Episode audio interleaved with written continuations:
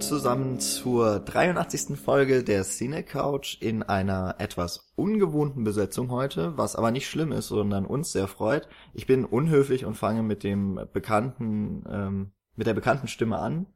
Also meiner. Nein, äh, Paul sitzt hier neben mir. Hallo, das bin immer noch ich.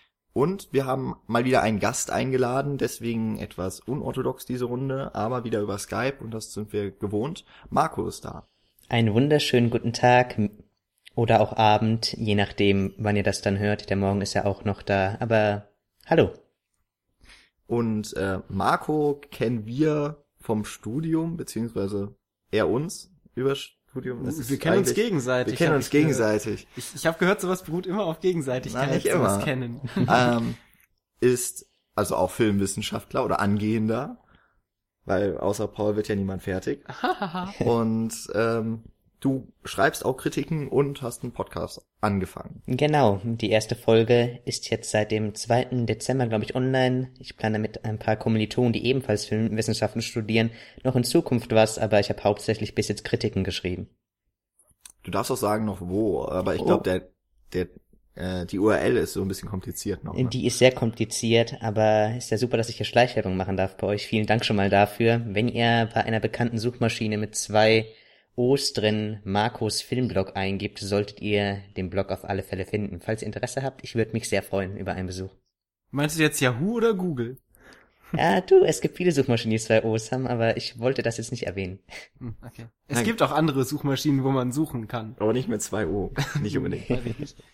Jedenfalls, äh, damit die Schleichwerbung auch noch so in Textform weitergeht, verlinken wir das einfach noch und machen diesen Umweg über Suchmaschinen, wer benutzt die heutzutage schon noch, äh, machen wir dann, dann obsolet. Außerdem bist du auch noch bei Twitter aktiv und ähm, also man kann dich auf vielen Kanälen noch erreichen und dazu würden wir mal aufrufen.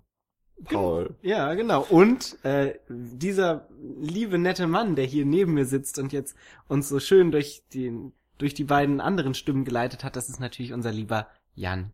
Ja, hallo und äh, ich darf, ich habe mir das jetzt rausgenommen, eben schon im kurzen Vorgespräch, wirklich für unsere Verhältnisse sehr kurz und sehr zielgerichtet.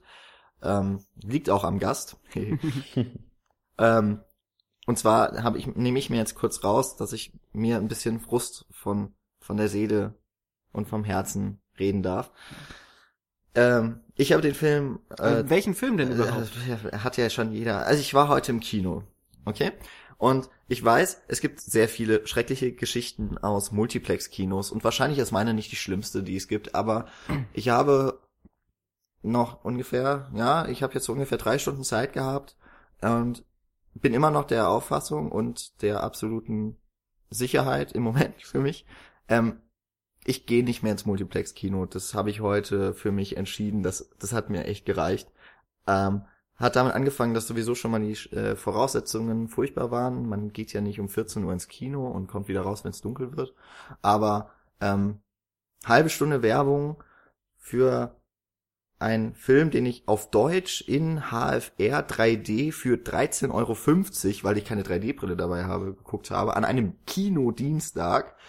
Ähm, geht schon mal gar nicht, dass von dieser halben Stunde Werbung fünf Minuten Honig im Kopf von Till Schweiger mit persönlicher Videobotschaft, dass es sich das jetzt nicht um einen Trailer, sondern um zusammenhängende Szenen handelt, die man da sieht, ist unter aller Sau. Das habe ich auch erlebt. Ich äh, habe mir die ganze Zeit an den Kopf gelangt, als das der Fall war. Und ich hab, musste auch noch 15 Euro bezahlen. du warst am Sonntag. Ja, genau. Ach, das so, da hatte ich schon den Kinopreis. Na super, danke. Ähm, dann noch die unangekündigte Pause, die während des Films kam, zusätzlich noch mit einem Flacker, mit einer flackernden Leinwand, was überhaupt nicht sein darf. Und mit einem überaus schlecht gesetzten Cut, wenn es bei euch genauso war wie bei mir. Wahrscheinlich, also hattest du auch, also äh, eine Pause nach einer Stunde Film ist sowieso keine Ahnung, für wen das schon wieder gedacht ist. Ähm, dass aber nicht dabei steht, wie lange diese Pause ist und niemandem irgendwem was sagt, finde ich auch ziemlich kacke. Und dass dann auch noch Leute, also dann noch der Eisverkäufer, der war okay. Aber dann sitzt tatsächlich jemand hinter mir und will Eis. Es gibt's ja immer, ne? Es gibt ja immer Leute, die Eis dann noch essen wollen, die Deppen. Und der holt drei Eiskonfekt, hat die bezahlt und dann sagt er, oh, ich hätte gern noch ein viertes. Und dann wird das nochmal gemacht. Und das regt mich auf. Ja, ja da kann das Kino ein, ja nicht. Ich habe für 144 Minuten Film drei, fast dreieinhalb Stunden in diesem Saal gesessen und ähm, habe mir jetzt geschworen, das muss nicht mehr sein und ich weiß, dass ich damit viele Filme nicht mehr auf der großen Leinwand sehen werde, aber ich gucke mir keine regulären Multiplex Kinovorstellungen mehr an. Das heißt, Jan wird in nächster Zeit eigentlich bei keinem Podcast mehr dabei sein, außer wir nehmen den zwei Jahre später auf. Ist doch mal ein Vorsatz fürs neue Jahr. Ja. Ähm, ging mir aber auch so, ich möchte kurz noch weiter weitermachen und zwar ähm, war es so, das hatten wir glaube ich bei Nightcrawler auch schon erwähnt, als wir ähm, darüber gesprochen haben, dass der Film ist noch nicht vorbei. Das letzte Frame von diesem Film ist noch nicht fertig und das erste Frame von dem Abspann hat noch nicht begonnen, da gehen die Lichter direkt an in dem Kinosaal. Die Und- Lichter blieben bei mir aus. Und es war tatsächlich so, dass ähm, vor, also es gibt ja immer diesen normalen Abspann, wenn dann so hoch äh, runtergescrollt wird, aber es gibt ja immer noch so einen besonderen Abspann vor den normalen Abspannen, wo dann noch die Protagonisten und so nochmal aufgezeigt werden. Mhm. Selbst in diesem normalen Abspann, wo normalerweise das Licht noch ausbleibt, ging bei mir direkt das Licht an und gleich sind natürlich alle aufgesprungen, weil alle Mhm. darauf jetzt trainiert sind mit dem Licht und dann hatte ich äh, schön gezeichnete Bilder, die ich nicht sehen konnte, weil fette Fressen in meinem Gesicht waren. Darüber habe ich mich auch aufgeregt. So, das war noch kurz mein Anhängsel zu Jans Multiplex-Rant. Also die Moral von der Geschichte, meidet Multiplex-Kinos, wenn ihr Filmliebhaber seid. Ja, wobei, also es tut mir auch so ein bisschen leid, weil ich kenne auch durchaus, also zumindest ein, ein sehr gutes Multiplex-Kino. Aber, ach stimmt, was noch dazu kam, in den, Ru- es gab ruhige Momente in dem Film heute. Wenige, aber es gab sie und in den Momenten hat man den Bass vom Kinosaal nebenan gehört. Und also, das verstehe ich überhaupt nicht, wie das passieren kann. Ah, okay. Also- Es war der Bass. Ich, ich habe mich auch richtig gewundert. Da war so ein störendes Geräusch, das konnte ich überhaupt nicht identifizieren. Aber dann war das vermutlich auch tatsächlich, wie du gerade meintest, der Bass vom anderen Kinosaal. Und das geht ja auch mal nicht. Die sollten eigentlich in der Lage sein, das entsprechend zu isolieren. Genau. Und dementsprechend, also das Schlimmste heute, das kann ich schon mal vorwegnehmen, war für mich überhaupt nicht der Film, über den wir heute sprechen. äh, es haben eh schon alle Leute gelesen, worum es geht. Es steht ja wie immer in der Folgenbeschreibung oder im Titel, besser gesagt. Ähm, da steht wahrscheinlich dann The Hobbit 3, weil das andere ist zu lang. Ähm, es ist The Hobbit, The Battle of the Five Armies. Oder der Hobbit, die Schlacht der fünf Heere, was Jan gesehen hat. Das ist richtig. Ähm, das ist jetzt der Abschluss der Hexalogie. Prequels, der Prequels zu Der Herr der Ringe von Peter Jackson, hat wahrscheinlich ja jeder mitbekommen. Ähm, der Weihnachtsfilm für dieses Jahr wahrscheinlich, weil so richtig, also es gibt keinen so richtigen anderen Blockbuster mal wieder. Nee. Ja. Es, es gibt ein deutsches Remake von Tatsächlich Liebe. So, ich weiß. so, so zumindest hat es den Eindruck. Das ist tatsächlich der einzige Film, der ein bisschen was mit Weihnachten zu tun hat in, in dem Jahr. Und es läuft ja noch Frozen in der Sing-Along-Version. Stimmt. Hab Stimmt, ich auch das- mitgekriegt. Ah, vielleicht habe ich davon den Bass gehört. ja, bestimmt. Zumindest nicht die Kinderstimmen, die mitgesungen Von haben. Adele Dazeem meinst du? Ich, Das war jetzt wieder so ein, so ein kleiner Nod an John Travolta von den Oscars letztes Jahr. ah, Egal. Äh, back to dieses topic. Jahr. Letz, dieses Jahr, stimmt. ähm, Hobbit. Genau, der Hobbit, ich fänd's, also wir haben ja schon zu den ersten beiden äh, Teilen jeweils eine Folge gemacht, ähm, beziehungsweise Paul und ich ja nicht, weil bei dem zweiten Teil waren wir nicht dabei, dem, ähm, da greife ich schon so ein bisschen im Fazit voraus, meiner Meinung nach schlimmsten von allen drei Teilen. Ja, ich finde den dritten nicht am schlimmsten. Ähm, und ich find's trotzdem noch mal ganz gut, wenn man vielleicht, auch wenn bei mir die Sichtung der anderen Filme schon weit zurückliegt, ähm, mal so noch kurz über Hobbit 1 und 2 redet. Wer möchte denn mal, also vielleicht unser Gast Marco, weil deine Meinung zum Hobbit kann man nicht so einfach bei uns nachhören. Mhm. Ja, sehr gerne. Also ich habe den ersten Teil tatsächlich auch damals zweimal gesehen. Ich äh, war noch 17 Jahre, glaube ich, als der Film in den Kinos war und war dementsprechend noch ein bisschen geblendet. So Peter Jackson, super, bringt einen Hobbit-Film in die Kinos, aber ich fand ihn erstaunlicherweise auch damals schon eigentlich ein bisschen langweilig und habe dann gehofft, dass das Ganze sich ein bisschen in den weiteren Filmen steigert. Beim zweiten Mal ist auch der Fall, aber der erste war doch insgesamt relativ unspektakulär. Zumindest habe ich ihn so in Erinnerung. Ja, da kann ich direkt anschließen. Ähm, dem stimme ich zu. habe es aber anders wahrgenommen. Also ich fand den ersten tatsächlich sehr, sehr gut, weil ich, also ich liebe Herr der Ringe, um das nochmal kurz vorherzustellen. Ich habe auch die Bücher alle gelesen und äh, Hobbit auch gelesen, das habe ich damals im ersten Podcast auch schon gesagt. Und ähm, ich mochte die Stimmung, die bei Hobbit 1 noch vorherrschte. Da haben sie so ein bisschen geschafft, dieses, dieses gerade am Anfang des Auenland-Feeling und so reinzubringen und so ein bisschen Herr der Ringe rüber mitschwappen zu lassen, ohne es zu, ähm, ja, zu billige kopiemäßig wirken zu lassen. Ähm, der zweite, den habe ich tatsächlich auch zweimal gesehen. Einmal mit meiner Mutter und einmal mit meinen Freunden. Das war Ähm, jetzt die größere Folter für dich, einen Film mit deiner Mutter zu gucken, oder? Nein, ich schaue sehr gerne Filme mit meiner Mutter. Aha. Ähm, das war, nee, das war wirklich schön. Das war auch mein, also meine Erstsichtung damals. Ähm, da fand ich ihn jetzt noch nicht so schlecht. Dann habe ich ihn noch mal zum zweiten Mal gesehen und dann ist er ordentlich abgefallen. Und den fand ich auch echt nicht gut, den zweiten. Ähm, und fand ihn jetzt aber auch nicht ganz kacke. Aber es gab ein paar Momente, wo ich dachte, boah, das braucht jetzt echt nicht sein und da rutscht so langsam ab und da haben sie, ist es so ein bisschen entglitten, hatte ich das Gefühl. Den zweiten habe ich tatsächlich noch sehr gut in Erinnerung. Das ist auch, nachdem ich jetzt den dritten gesehen habe, der beste Film in der Trilogie für mich. Ich äh, komme ja aus Karlsruhe und wir haben seit über einem Jahr jetzt die Ehre, quasi ein IMAX-Kino zu haben. Mhm. im größten Multiplex-Kino.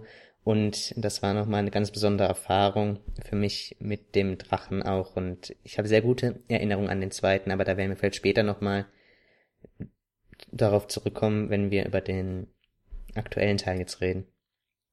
Wie da Gut die möglich. Unterschiede sind. Ähm, um das auch nochmal so kurz, also ich habe den ersten Teil ja auch zweimal im Kino gesehen, äh, ungewollt, eigentlich zweimal in HFR 3D und hatte mir danach eigentlich geschworen, ich mache das nicht nochmal. äh, da übrigens auch schon einmal Deutsch HFR 3D, aber für, ich glaube damals 10 Euro. Also eigentlich ein Schnäppchen, ja, wenn man so denkt. Den zweiten habe ich dann ja in der normalen UV geguckt und habe mich nicht mehr abblenden, äh, nicht mehr ablenken lassen von diesem blöden HFR. Und ähm, das hat dem Film nicht gut getan, dass ich nicht abgelenkt wurde, glaube ich. Also ich weiß nicht, den Hobbit 1 mochte ich aus irgendeinem Grund, nach beiden Sichtungen. Ähm, ist ja auch jetzt nur noch der Nostalgie geschuldet von vor zwei Jahren, habe ich gedacht, das war schon nicht so schlimm. Ähm, der, der zweite war, ich weiß auch nicht, der hatte eigentlich nichts mehr, ich da hatte ich schon das Gefühl, der hat nichts mehr zu erzählen und endet furchtbar, äh, was jetzt im dritten Teil, was den dritten Teil noch mal ein bisschen schlechter macht. Dadurch, dass der zweite Teil, finde ich auch wieder mal, ist so ein bisschen auch, ich glaube, diese äh, Parallele oder diese Verbindung werden wir auch noch ein paar Mal ansprechen. Es hatte so ein bisschen das Star Wars Problem, dass der zweite Teil so schlecht war, dass der dritte das überhaupt, also dass er so eine Hypothek schon mal hat, dadurch, dass er noch so viel nacharbeiten muss, eigentlich, damit das noch was werden kann, dass das einfach nicht funktionieren konnte. Ähm, also beim zweiten fand ich bis auf die Animation von Smaug eigentlich alles ziemlich schlecht. Muss ich echt sagen. Ich, aber auch den habe ich nur, also ich habe ihn ja nur einmal gesehen und es liegt jetzt auch über ein Jahr zurück und ich habe mir immer mehr Frust angefressen zu diesem Film. Okay. Ich habe mich da wirklich super unterhalten gefühlt. Ich war komplett verloren. Auch in dem Wald mit den Spinnen. Ich fand das super. Ich hatte damals echt eine gute Zeit im Kino. Und der dritte hat für mich aber gezeigt, dass dieser zweite Teil aber insgesamt relativ irrelevant war, weil er eigentlich schon im Vorspann gekillt wird. Ich denke, ihr wisst, worauf ich da hinaus will. Ja, ja, also das, das können wir auch schon mal sagen. Ähm, ich habe eben kurz in den Podcast von Second Unit reingehört und da war so ähm, gleich, gleich am Anfang mal gesagt, die Leute, die den Film bis jetzt gesehen haben, den kann man ja dann nichts mehr spoilern und alle anderen werden ihn ja wohl auch nicht mehr sehen. Okay, also wenn jetzt unser Podcast rauskommt, ist glaube ich der Film ungefähr eine Woche in den Kinos, aber da macht ja auch mittlerweile ein Film den größten Umsatz, also selbst schuld, wenn ihr weiterhört. Außerdem gibt es das Buch seit gefühlten 100 Jahren. Wer sich da jetzt noch spoilern lässt, ist selber schuld. Das, ach ja, genau, das wollte ich noch sagen. Ähm, ich habe es bestimmt auch schon im anderen Podcast damals, also zum ersten Teil erwähnt. Ich, ich kenne die Bücher nicht. Hm. Aber ich habe gehört, eigentlich die schönsten Szenen sind die, die auch aus den Büchern noch relativ nah entnommen sind. Ja, das war ja auch so der Vorteil vom ersten Teil. Gerade wenn ich an die Gollum-Szene denke, das ist auch nach wie vor mein Highlight von der Trilogie, die halt echt eins zu eins aus dem Buch übernommen wurde. Ähm, genau, das war super, aber so ansonsten, ähm, ja. Aber wenden wir uns doch den aktuellen Geschehnissen zu. Ja, gut, was sind denn die aktuellen Geschehnisse in Hobbit 3, Paul? Die aktuellen Geschehnisse sind, wir verfolgen den Drachen Smaug, ähm, nachdem ähm, die Zwerge und der eine Hobbit ihn geweckt haben, wie er auf das Dorf, dessen Namen ich schon wieder vergessen habe. Seestadt. Seestadt. Äh, Der Name nicht, ist Programm. ja, ähm, auf die Stadt zurast und sie vernichten möchte. Ähm, daraufhin wird er getötet. Relativ schnell. Oh mein Gott. Überraschung. Und dann ähm, entbrannt, äh, entbrennt eine mh, ja, Schlacht um die Festung der Zwerge, die die 13 plus 1 kleinen Männer übernommen haben. Äh, die namensgebende Schlacht der Fünf Heere. And that's the whole story. That's the whole point. ja. Genau. Also viel mehr steckt ja auch nicht mehr drin. Nee. Wo äh, schon mal als erste Frage, die sich mir als äh, Zuschauer stellt, warum verfilmt man ein 400 Seiten Buch überhaupt in zwei Bänden oder in, in zwei Filmen? Okay, macht man jetzt mit jeder Bestseller-Verfilmung irgendwie. Aber warum macht man drei Filme draus? Und das erste, wo man eigentlich schon, also wenn man jetzt auch die Filme nicht gesehen hat vielleicht vorher oder davon unabhängig, wo man schon mal oder wo ich stutzig wurde, warum äh, oder warum kann das wohl nichts werden, als der Film umbenannt wurde in die Schlacht der Fünf Heere, was allerdings schon richtig ist so, also auch nachdem ich den Film gesehen habe, aber das äh, ursprünglich war ja äh, There and back again? Ja, Genau, also in, hin im und Deutschen zurück. dann hin und zurück, genau. Hin und wieder zurück. nee, ich glaube nur hin und zurück. Echt? Ähm, und das war ja eigentlich genau das, was ich, was ich damals auch verstanden habe. Die verfilmen quasi in zwei Filmen das Buch und machen dann noch eine, einen äh, Bogen, Brückenschlag. genau, zur neuen, äh, zur alten Trilogie. Ähm, das haben sie jetzt nicht gemacht. Ganz einfach. Also, Nee. der, der dritte Teil ist wirklich eigentlich nur diese Schlacht der fünf Heere. Ähm, Und ich ich habe mir beim am Anfang auch gedacht, tatsächlich, äh, beim ersten Teil, also natürlich wusste man im Vorhinein, es werden drei Filme werden. Und beim ersten Teil habe ich mir schon gedacht, okay, es kann funktionieren, ähm, wenn dann eben so die Szenen wie Gollum oder so dann eins zu eins übernommen wurden, wo man dann sieht, okay, die sind in der Materie drin. Ähm, dann kam der zweite Teil, der extrem viel gefüllt hat mit irgendwie, also man hat so ein paar Steine aus dem Buch rausgenommen und den Rest mit irgendeiner Sülze zugekippt, damit äh, man drei Stunden, also ich glaube, der ging ja 166 Minuten sogar, ähm, damit man den voll kriegt. Mm, Dann wurde ich skeptisch, ja, und dann kam die Schlacht der Fünf Heere. Wo Jan Und- gerade noch und was sagen wollte. Du wurdest entsetzt. Und ich wurde entsetzt. Okay. Ja. Ähm, ich überlege gerade, worüber man am besten sprechen kann als erstes. Ich finde immer, weil das noch so ein wichtiges Thema irgendwie trotzdem beim Hobbit ist, ähm, es ist jetzt nicht mehr so ganz neu, aber das HFR haben wir jetzt, glaube ich, alle nochmal. Nein, Paul schüttelt den Kopf. Ich habe ihn in 2D und in OV gesehen. Okay. ah, okay. Ich, Ähm, ich habe den ersten und den dritten in HFR gesehen und ich habe mir dann auch gedacht, meine Güte, das ist wirklich unnötig.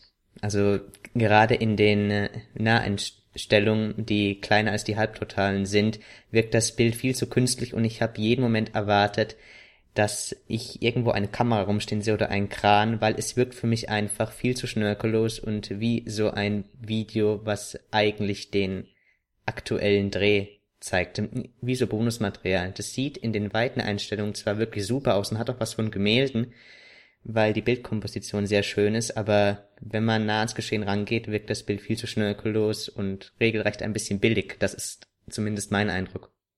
Ich habe auch jetzt heute nochmal, also äh, äh, als ich den Film, als ich den ersten Teil das erste Mal gesehen habe, habe ich ja eine Stunde oder so gebraucht. Ich weiß noch, es war dann äh, in Bruchtal. Da habe ich mich an diese komischen Bewegungen von den ganzen Figuren da gewöhnt. Also es wirkt und es wirkte jetzt auch beim dritten Teil so die ersten fünf Minuten so, als würden die sich alle in zweifacher Geschwindigkeit äh, bewegen, was ja nicht stimmt. Das ist mir auch bewusst. Aber ähm, dadurch, dass diese Bewegungsunschärfe, die man halt aus dem Film kennt, so ein bisschen äh, verloren geht. Ja, ich weiß auch nicht, hat, hat das mich immer erstmal, und muss mich, muss ich mich da erstmal dran gewöhnen. Es ging jetzt aber relativ zügig und hat mich danach auch, um ehrlich gesagt, um ehrlich zu sein, gar nicht so sehr gestört. Tatsächlich war es mir irgendwann auch ziemlich egal. Also mir war immer nicht mehr bewusst, dass ich in einem Film sitze mit einer höheren Bildwiederholungsrate als gewöhnlich, was für mich dann aber auch wiederum dafür spricht, dass es echt unnötig ist, weil es fällt dann irgendwann nicht mehr auf. Also im besten Falle fällt es nicht mehr auf. Und das 3D ist mir so ein paar Mal aufgefallen, wo ich gedacht habe, ach, das sind wirklich die billigsten Effekte, die man kennt. Also ein Schwert äh, ist irgendwie noch vor, also als Pop-up-Effekt. Ja, ein Schwert, ein Pfeil war es, glaube ich, noch an einer Stelle, Ja, und der geschossen wurde. ähm, war eigentlich das, was mir so ein bisschen gefehlt hat, was ich nicht so verspürt habe, war die Tiefe des Bildes, was ja gerade in Erebor, in dieser Schatzkammer voll geil wäre oder und in diesen weiten Aufnahmen, die wieder ganz gut geworden sind, ja, was mir im zweiten Teil ein bisschen gefehlt hat, so die Totalen von Mittelerde oder eben Neuseeland. Und ich hatte hier mal wieder ein, zwei Mal das Gefühl, sie hätten in Neuseeland gedreht und nicht in einem Studio in Neuseeland. Ähm, und was wollte ich noch zu, dazu sagen? Ach so, was mir noch, äh, was mich gewundert hat, ich hatte so zwei, drei Kamerabewegungen, die trotzdem noch rucklig waren. Und dann verstehe, also das ist eigentlich schade und ich, also ich verstehe nicht so genau, wie das passieren kann. Ähm, würde aber James Cameron ja darin bekräftigen, dass man doch 60 Frames braucht. Ja. Für AHFR. Absolutely High Frame Rate. Hm, So. Keine Ahnung, Full, High Frame. genau, Full High Frame Rate. Ähm, aber man merkt halt schon, wie äh, relevant die HFR-Technik ist äh, an den ganzen Filmen, die das jetzt seit drei Jahren eingesetzt haben. Ja, natürlich. Aber ach so, noch die Sache, die, ähm, was, die wirklich das Positivste an HFR sind, das Bild war sehr hell. Trotz 3D-Brille. Oh, das ist mir gar nicht aufgefallen damals. Also es wird ja mehr, es werden ja mehr Bilder belichtet Mhm, ja. und dadurch ist auch tatsächlich der Helligkeitsverlust, den man durch diese Brille hat, die man aufsetzen muss beim HFR, ist dann quasi aufgehoben. Ja. Und das fand ich schon ganz gut. Ja, aber gerade bei den Szenen, die draußen gespielt haben, an Fluss zum Beispiel, nachdem der Drache getötet worden ist, da ist es mir fast zu hell. Ja, also es, es kommt dann noch so eine ganz andere Ästhetik irgendwie dazu. Also diese Filme sind, äh, alle Hobbit-Teile sind ja mit dieser ähm, besonderen Red Epic gedreht. Ja.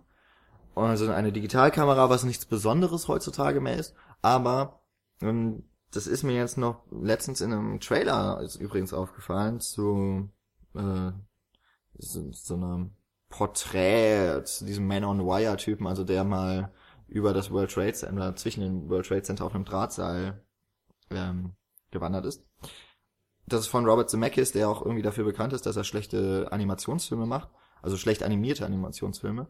Und auch dieser Film hat so einen Look im Trailer, der mich an den Hobbit erinnert hat, nämlich alles so weich gezeichnet, alles total flach.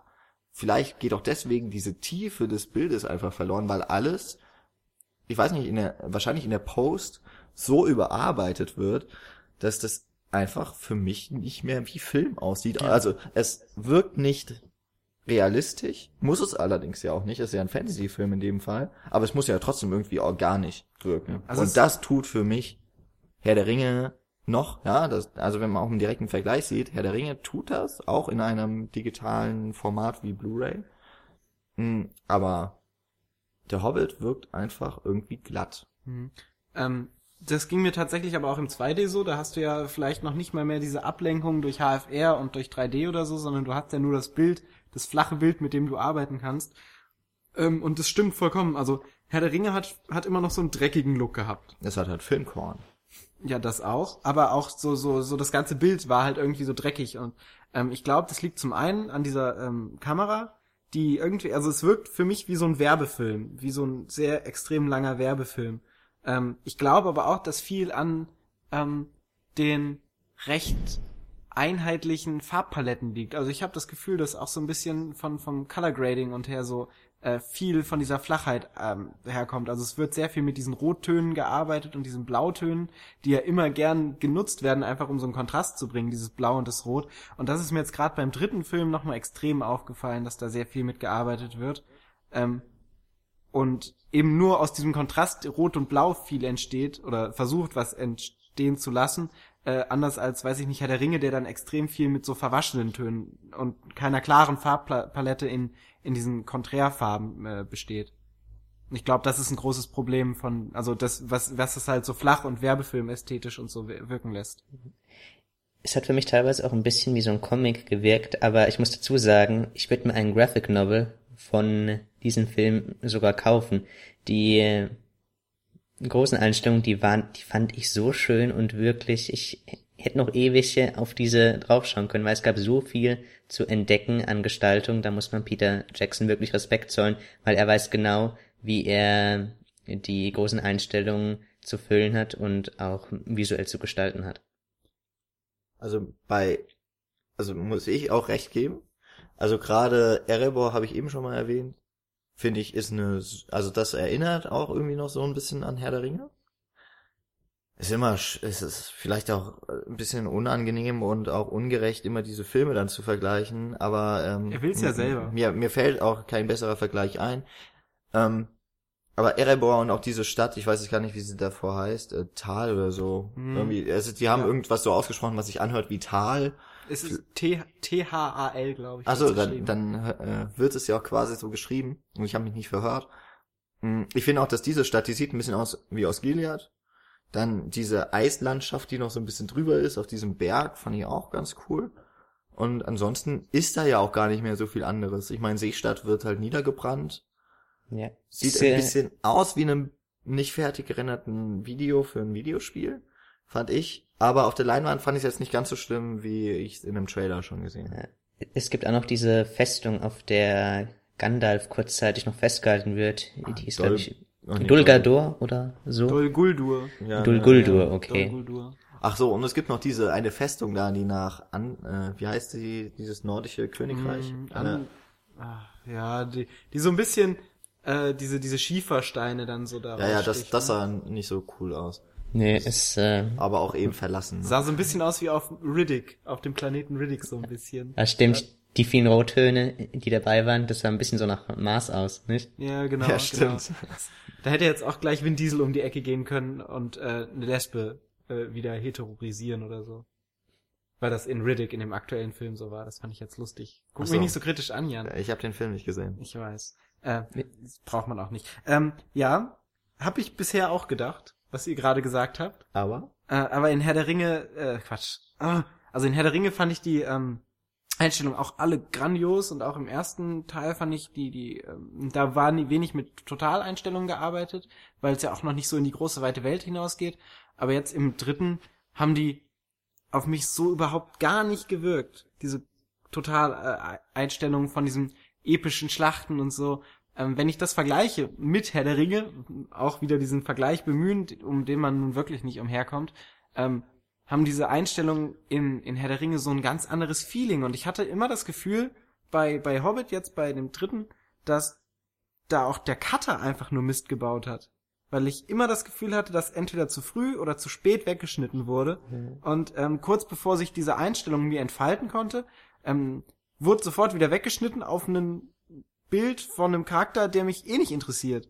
Und also man hatte diese diese große, also man hat ja diese fünf Schlachten, die dann aufeinander. Okay, Ähm, man hat die fünf Heere, die aufeinander- diese fünf Heere, die in dieser Schlacht aufeinandertreffen, wobei die es ja eine Schlacht eigentlich, schlagen. ja, Genau. wobei es ja eigentlich nur vier Heere sind erstmal, die wir eigentlich großteils sehen. Ähm, Na, zählen wir sie mal auf, weil ich ähm, habe auch so während des Films gedacht, na okay, das ist jetzt wahrscheinlich die erste. Also es gibt die Zwergen, äh, das kleine Zwergen hier, also das, ist- mein Gott, was sind denn das? Ja, das sind ja fünf Reihen oder sowas, das war ja erbärmlich, was die da aufgeboten haben, fand ich jetzt. Ja. Ähm, also das waren aber, also nicht die 13 Zwerge, die mal losgezogen Sondern sind, sondern die- die vom Cousin. ja, die quasi- Verstärkung. Der rotbärtige Cousin ist dann noch über den Hügel Genau. gekommen auf einem großen Schwein als Reittier. Ja, wie man halt Zwerge sich vorstellt, ne? Ja, ja. auf einem Schwein reitend. Ähm, dann haben wir ein Elbenheer aus Lorien. Mhm. Äh, wir haben die Menschen, die dann von äh, hier Luke Seestadt, Evans Genau, geführt von werden. Bart. Ah ja, Bart. Ähm, wir haben ein Orkheer aus äh, Dol Guldur. genau. Und dann gibt's noch das fünfte Orkheer, oder? Oder es sind die fünften dann die Tiere. Ich bin mir auch nicht sicher, ob die fünften tatsächlich einfach nur die Tiere sind, die dann kommen. Na gut. Zu den Tieren komme ich übrigens auch noch gleich. Ähm, wurden, die, wurden die Elben von euch schon erwähnt? Ja. Okay, die wurden Genau. schon erwähnt, dann habe ich da jetzt gerade was verpasst, tut mir leid. Mit dem großen Elch oder was auch immer das sein soll. mit, dem, mit dem Porsche unter den Reittieren. genau. ähm, ja, auf jeden Fall wird dann halt, besteht der Film ja eigentlich nur aus dieser Schlacht, dieser fünf, aus der Schlacht dieser fünf Heere. Ähm, deshalb heißt der nun mal auch so. Und am Ende wird dann natürlich auch viel mit, mit viel Totalen gearbeitet. Und zum einen wirkte die Masse von diesen Heeren auf mich nie wirklich überwältigend. Da wirkt diese, diese Masse, wie sie bei Herr der Ringe eingesetzt wird, wird viel, viel verheerender auf mich. Oder mir ist jetzt gerade auf dem Heimweg von äh, zu diesem Podcast ähm, die Szene von König der Löwen nochmal in den Sinn gekommen. Oder von Mulan. Ja, Moment, ich möchte. Äh, König der Löwen. ja, Ein Heer. ja, das Herr der Gnus gegen. Nein, also ich meine jetzt halt Also epische das nennt man. Herde. Ach so, ah, de, ja. Äh, Herr der okay. Horde. Also was ich aussagen wollte, bevor Jan mich unterbrochen hat, ist diese epischen Massenszenen, die es ja auch letztendlich in König der Löwen und auch in Mulan gibt, wenn diese Bergkette überschritten wird, äh, sei es von den Gnus oder sei es von den Hunnen.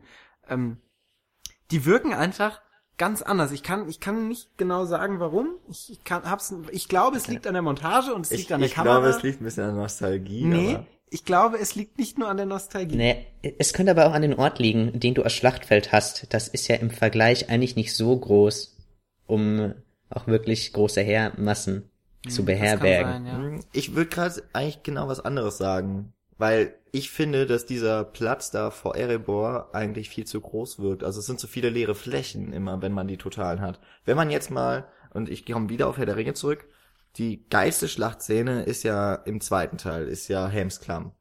Finde ich. Weil man hat diese Enge und die ist voller Orks. Ja, das sind gar nicht so viele. Also wenn man dann irgendwie von, äh, auf, ans Pelennor, an die Pelennor-Felder denkt, dann vor Minas Tirith. Aber das wirkt einfach immer voll und du hast alle, du hast die gesamten Burgmauern äh, Mauern besetzt und so. Und da wirkt es einfach wie eine Schlacht. Vor allem wird sich da auch auf diese Schlacht mehr oder weniger konzentriert, abgesehen von den Crosscut-Sachen zu den anderen Gefährten. Im dritten Teil gibt's dann eben diese, dieses Riesenfeld.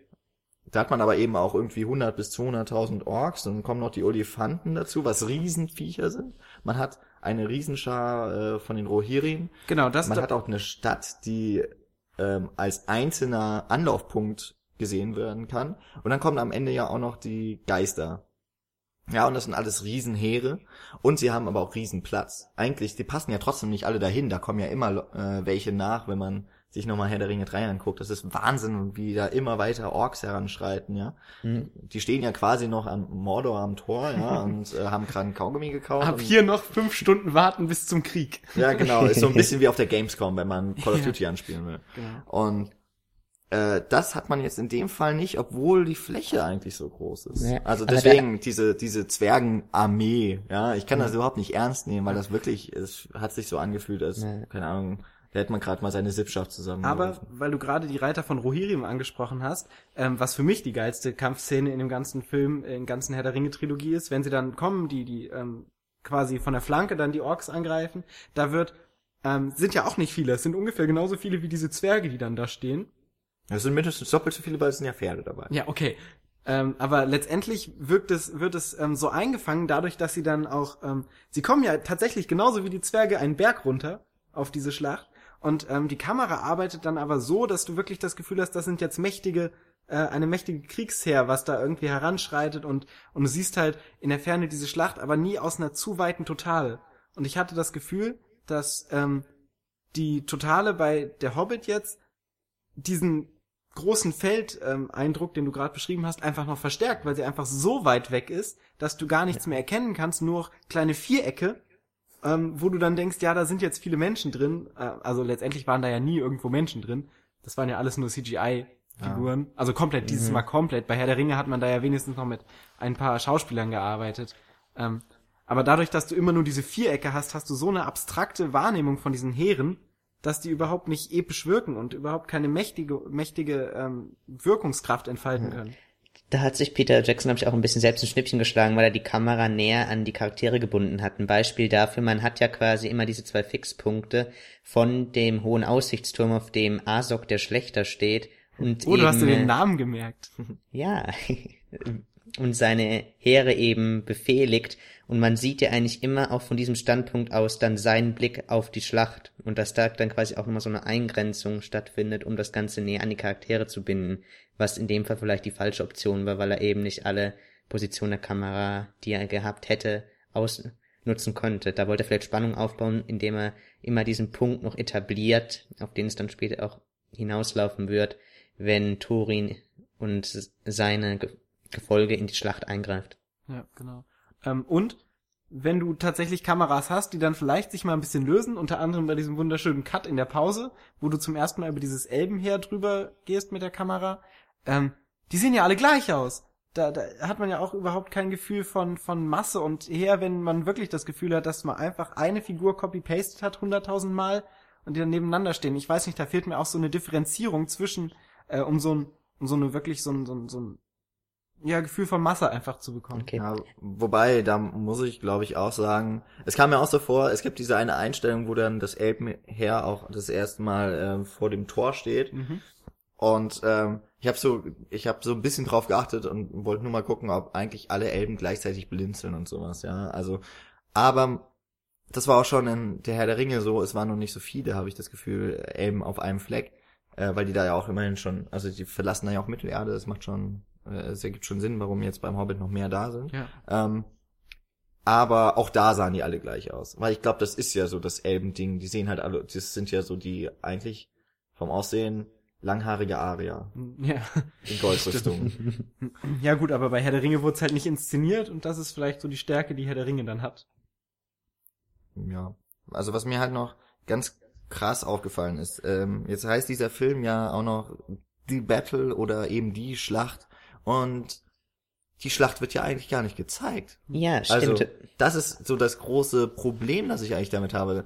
Äh, Das gab's auch beim, also auch bei Herr der Ringe wurde jetzt nicht halbe Stunde Schlachtszene, obwohl vielleicht bei Minas Tirith wurde man eine halbe Stunde Schlachtszene am Stück gezeigt. Und da hat man sich auch immer wieder auf Figuren, also meistens eben dann Aragorn, Gimli und Legolas, auf die drei irgendwie immer so mehr fokussiert und hat dann deren Wirken in dieser Schlacht gesehen. Und zwischendurch immer halt diese Parallelmontage mit dann, weiß ich nicht, Frodo und Sam. Ja, genau so. das, wo Frodo rumheult und so, dass Genau, er nicht mehr ja. laufen kann und sowas. ähm, und jetzt beim Hobbit werden aber die Leute, die wichtig sind, eigentlich alle aus der Schlacht weggetrieben. Also, es wurde schon gesagt, eigentlich am Ende, im dritten Teil ist Thorin wichtiger als der Hobbit, Ja. so gefühlt. Ja, Ja. er hat auch mehr Screentime, hat er, glaube ich, schon im zweiten Teil. Ähm, Der gute Bilbo wird ja auch einfach mal K.O. geschlagen, ist dann Ja. einfach mal komplett unwichtig für das Kampfgeschehen. Genau. Stimmt, ja. Dann, ah, die äh, Adler kommen. Ja. Ähm, und äh, Bart ist eigentlich ja nur damit beschäftigt, seine Kinder irgendwie in Sicherheit zu bringen. Das heißt, der ist auch im Endeffekt gar nicht mehr so sehr im Schlachtengeschehen. Und alle anderen sind so unwichtig, ja. Die interessieren mich ja auch nicht als Nee, Zuschauer. eben. Naja, Ähm, die, die Liebesgeschichte zwischen äh, Killy ist es, ne? Killin, ja, Und, glaub und ich. Tauriel. Und Tauriel. Ja, die ist natürlich ganz wichtig. Die ist extrem wichtig. Die war auch im Buch extrem wichtig. Ja, ich glaube, die hat noch, die hat die 100 Seiten gefüllt, die alle dann rausgerissen haben. ja, genau, genau. Und verbrannt ritualisch. Da hätte man eigentlich selber ein Buch drüber schreiben können, nicht? Ja. Ja, ähm, äh, eben, das habe ich auch noch schön gehört. Die schmachtenden Blicke wurde es immer Ah, genannt. diese Einstellung, das war der Shit. Welche jetzt? Die ganz Endeinstellung von Tauriel und Kilin. Ach so, ja, aber ich fand auch eigentlich, sie, also Evangeline Lilly kann, also wenn sie eine Sache kann, dann ist es Schmachten in die Kamera blicken. Ja, weil das macht sie eigentlich in jeder Szene. in Keine fünf ist. Minuten. Ja, also, gut, weil man sie nicht lässt. Ähm, diese, diese Szene war ja wirklich die Übertreibung von diesem auf die Figuren konzentrieren, weil sie, also du hast ja wirklich eigentlich nur Turin, der wirklich einen Charakter hat. So irgendwie letztlich. naja, du, der- also der Hobbit schon, ne? Ja, gut. Der Hobbit, dessen Namen ich der, jetzt dieser Bilbo, weiß, ne? Von dem alle sprechen. Aber so Kilin oder so wird jetzt nie wirklich groß charakterisiert und bekommt eine tiefe Figur irgendwie zugeschrieben. Außer dass er jetzt halt ein relativ, äh, ja, uns, unzwergischer Zwerg ist, weil er recht irgendwie so, ja, weiß ich nicht. Weil er auf halt so. Elben steht. Weil er auf Elben steht, so. Ähm, und dann sehe ich dann da eine Einstellung, fünf Minuten, wo sie sich anschauen und du hast wirklich viermal die Einstellung, also acht Einstellungen, wo dann quasi immer hin und her geschnitten wird, wo dann noch eine Träne läuft auf beiden Seiten und, und du quasi, Also, das ist doch gleich ihre letzte Einstellung. na gut, die vorletzte Ja, Einstellung. ich wollte gerade sagen. die letzte, also die, die wirklich Shot gegen Shot Einstellung Hm, von okay. denen, die letzte. Ähm, und das ist, also das war wirklich so das Highlight der Abartigkeit, der filmischen Abartigkeit Ja. dieses Filmes. Aber das ist doch äh, dazu da, um ihre große Liebe zu symbolisieren. Habt ihr keine Gefühle? Doch, aber sie wurden irgendwie abgetötet in dieser Szene. Ich habe aber ich fand Gefühle- sie, also ich fand wirklich die letzte äh, Szene von Tauriel, also die war ja wirklich unter alles Sau. Ich habe eigentlich nur darauf gewartet, dass die endlich mal umgebracht wird, weil die hat doch auch, die kommt ja überhaupt nicht vor. Also es gibt ja diesen wunderschönen Winnie Pooh Film und da gibt's diesen, Wie kommst du jetzt auf Winnie Pooh? Äh, weil ich komme überhaupt nicht vor. Ähm, Aber da sich über mich und Nein, König der auf. Löwen aufregen. Nein, das passt jetzt wirklich ganz gut und ist witzig. Also finde ich. Ähm, es gibt den Winnie Pooh Film aus den 80, äh, oder 78 ist er, glaub ich. 73. Nein. Egal. The Many Adventures of Winnie the Pooh heißt er auf jeden Fall. Und äh, in in diesem Disney-Film, Zeichentrick, ist dieses Buch. Ach, es ja. wird aufgeschlagen am Anfang, ja, und es wird auch immer damit gespielt, dass es ja in einem Buch spielt. Also Tigger spielt, äh, springt zum Beispiel aus dem Buch. Da gibt's nun aber auch eine Figur, das ist so ein Maulwurf? Maulwurfartiges Wesen. Es ist aber kein Maulwurf. Nee, ist ein es- Biber. ein Biber, aber der sich durch die, der sich wie ein Maulwurf äh, durch den Boden gräbt. Ähm, und der sagt immer so als sein Catchphrase, aber eigentlich komme ich ja im Buch gar nicht vor. Ja. Ja, das ist auch eine Figur, die zugedacht wurde. Und deswegen Tauriel, aber ich, also ich, ich habe gedacht, eigentlich muss man sie jetzt irgendwie auch wieder rausschreiben aus Mittelerde. Ja. Und das wird ja überhaupt nicht gemacht. Ja, die Figur bekommt gar kein Ende. Das Ja. bringt dieses Zeitkontinuum durcheinander. Wenn man jetzt noch mal Herr der Ringe drehen würde, würde Tauriel wahrscheinlich Mhm. Sauron direkt am Anfang töten. Ja. Was? Passt auf, da macht Peter Jackson in den nächsten Jahren ein Reboot, nur um der Figur noch eine Entwicklung zu bescheren. Das finde ich auch gut, weil diese Figur ist nämlich so angelegt, dass sie auf jeden Fall das Zeug hat, als vielschichtige Figur zu agieren. Ja, die kann Liv Tyler noch irgendwie aus dem Weg hauen. Ja. Kann die doch wegsegeln. Ähm, jetzt kommen wir aber ein bisschen weiter. Ich wollte kurz noch was sagen zu Ja. dieser Szene. Ich hätte Gefühle gehabt, wenn mich die Figuren interessiert haben. Und das ist nämlich ein zweites großes Problem von, von Hobbit 3. Vor allen Dingen Hobbit 3. Was mich kein Scheiß angeht, diese ganzen Figuren, die da Das, gezeigt das ist werden. aber nicht das Problem von Hobbit 3, das ist das Problem der gesamten Trilogie, Ja. weil Aber in Hobbit 3 wird es so inszeniert, dass es ein Problem wird. Ja, da sind eben alle Figuren sehr oberflächlich und es ist so eine Masse an äh, Charakteren, die du in dieser Schlacht abdecken musst. Und Ja, aber es ist ja, aber es ist ja tatsächlich so, dass, dass wir gerade gesagt haben, diese Schlacht äh, verfällt dann ja immer mehr in Zweikämpfe, wo dann jeder seine Ja, persönliche. Vendetta so auslebt. Da ist Peter Jackson zu gezwungen, weil er sich eben selbst das Ganze auferlegt hat mit den Charakteren, die er in die Handlung integriert, die auch in dem Buch vorkommen und die müssen eben alle doch eben gezeigt werden und das Ja. wird eben dann nur durch Oberflächlichkeit erreicht, die dem Gesamten dann doch schadet. Das heißt, wir sehen quasi einen Kampf zwischen zwei Figuren, die es gar nicht gibt. Nee, Ähm. oder zwischen zwei Figuren, die eine, die gab es mal auch, also Asok zum Beispiel, den gab es doch faktisch auch, im, also im Mittelerde gab es doch diese Figur mal, ist nur gestorben dann in dem Ja. Kampf, ne? Und die kämpft halt jetzt gegen Thorin. Wie stirbt, jetzt, stimmt, das habe ich mich im Film gefragt. Wie stirbt Thorin eigentlich wirklich?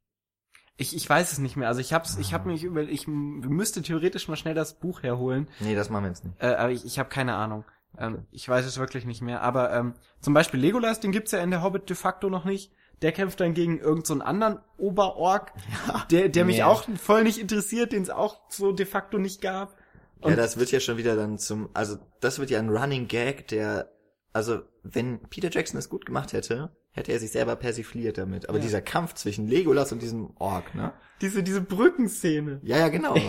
dieser Turm, der zur Brücke wird und, äh, also das ist, ich weiß nicht, Es, das äh, wäre ja witzig. Also es könnte ja wenigstens witzig sein, aber es ist es einfach nicht, es ist einfach traurig. Ja.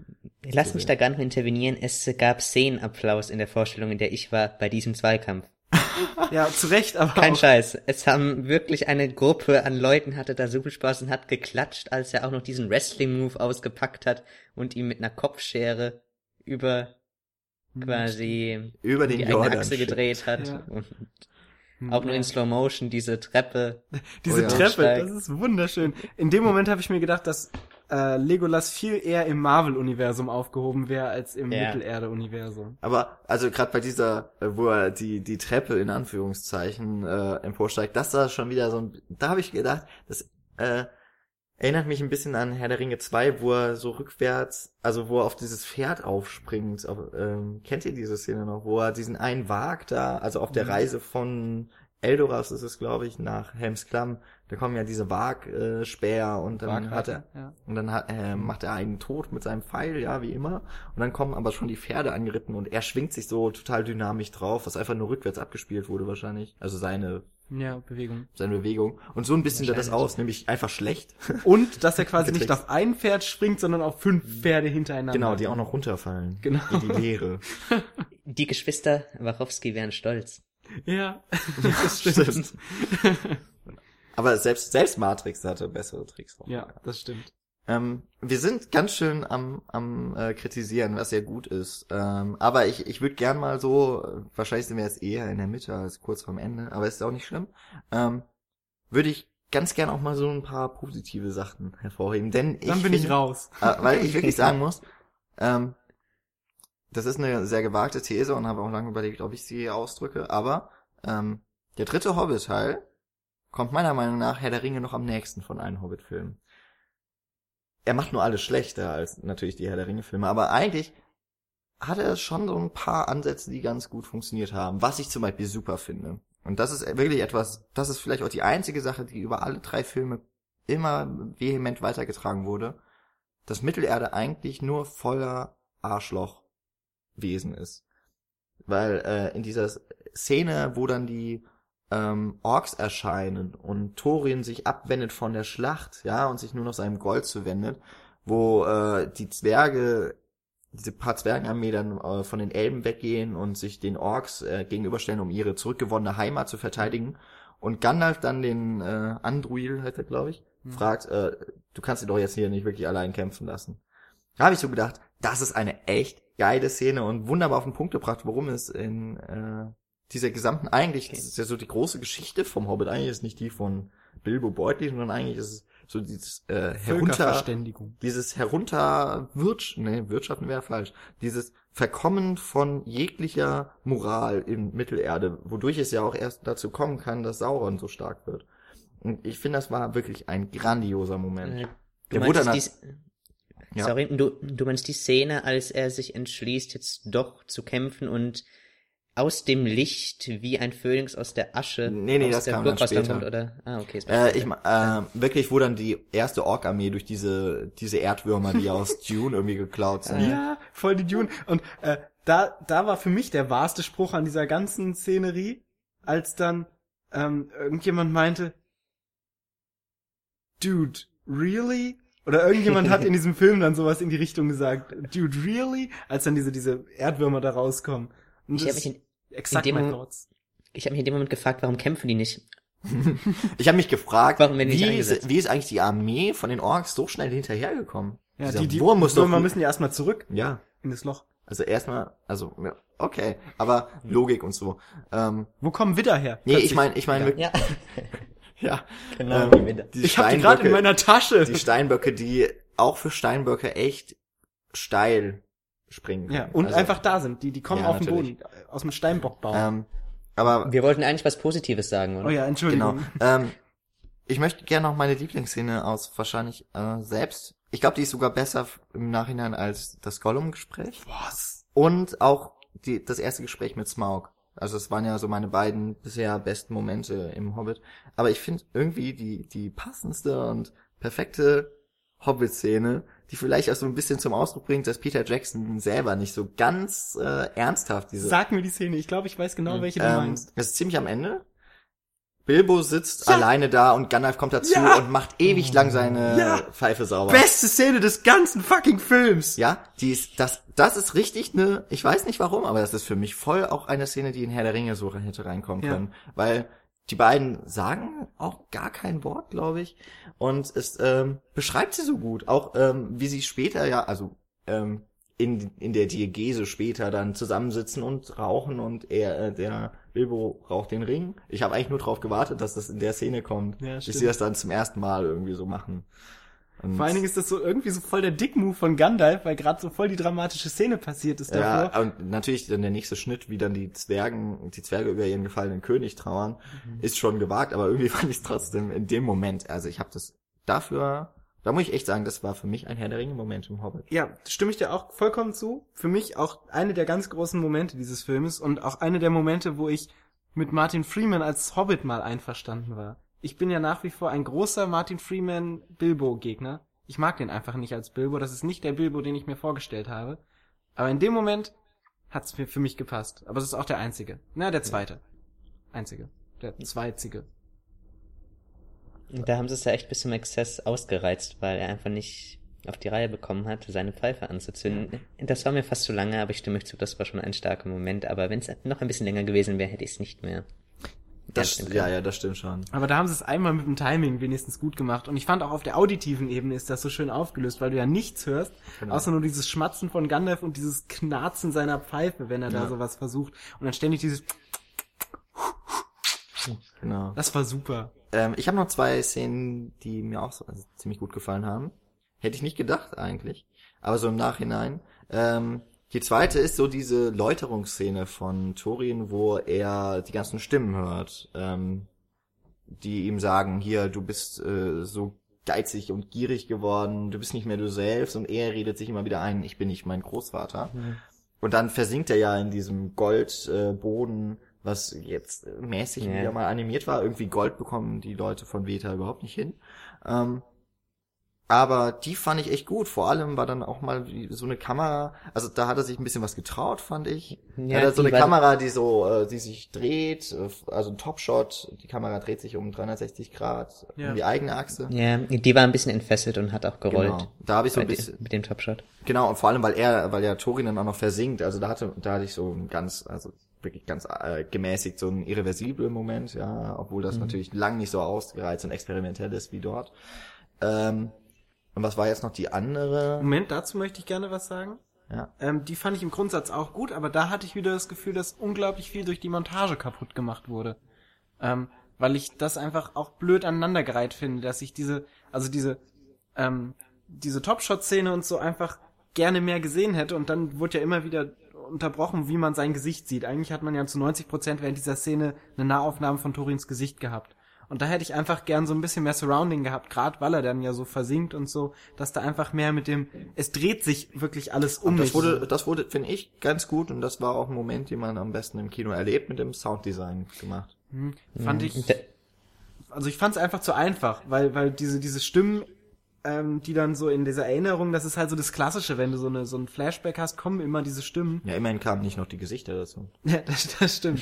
ähm, aber da hätte ich mir einfach auf der visuellen Ebene noch ein bisschen schönere Montage oder so einfach gewünscht. Äh, aber da brauchst du auch diese vielen Einstellungen vom Gesicht, um eigentlich nochmal zu zeigen, dass es von der Figur gerade der Fall ist, dass sie eine Entwicklung durchmacht, um da nochmal durch die Mimik ein bisschen was rauszuholen. Ja, natürlich, klar, aber keine 90 Prozent dieser Einstellung. Also ich möchte dann auch visuell so ein bisschen abgeholt werden und tatsächlich ähm, das nachempfinden, was diese Figur hat und nicht in kurzen Zwischensequenzen, sondern eher primär. Okay. Aber gut, das ist jetzt vielleicht auch eigenes Empfinden. Mir ist jetzt auch mittlerweile noch meine dritte Lieblingsszene eingefallen. Und das muss ich jetzt echt mal sagen. Drei Lieblingsszenen, so viel hatte Hobbit 1 und 2, glaube ich, gemeinsam. Ja, das ähm, hätte ich nicht mit gerechnet, muss ich ganz ehrlich sagen. Ähm, die dritte ist, wenn Galadriel Sauron äh, verjagt. Nämlich diese eigentlich nur durch, also es geht mir nur um die Einstellung von Sauron.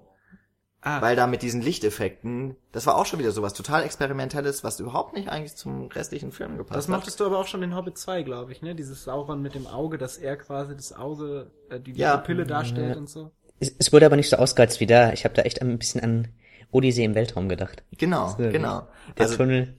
und Galadriel sieht ja auch ein bisschen dann so aus. Eigentlich sieht es aus, als würde gerade schlecht werden, aber ähm, das fand ich echt cool, das einfach so mal so einzubauen, weil äh, ich habe mich viel äh, lange bei diesem Film auf eine gewisse Art und Weise gelangweilt, weil es eben dieser Mainstream ist, ja, dieser 0815. Blockbuster, der mich halt nicht so, also der kann mich unterhalten, aber er holt mich halt nicht komplett ab, wie das eben ja dann eben die experimentelleren Filmemacher tun.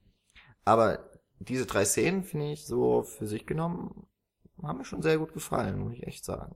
Ja, da hat, glaube ich, bei meiner Vorstellung hat er genau die Pause reingeschnitten und da haben alle gedacht, der Film sei gerissen, weil du hast wirklich diese mh, epilepsieartigen Bilder gehabt, das viele blinken und dann kam da genau die Pause rein und alle saßen da und haben gedacht, was? Da war die aber sau früh bei dir, oder? Ja. Ja, die, die kam da wirklich genau zu dem Zeitpunkt reingeschnitten und war dann auch sehr störend. Also ich, bei mir war sie ein bisschen später, aber das ist ja auch ungefähr so nach einer Stunde, also das ist ja dann, wenn ungefähr die Schlacht beginnt. Ja, stimmt. Ähm, ich fand das mit, den, mit dem Auge auch ziemlich cool, so.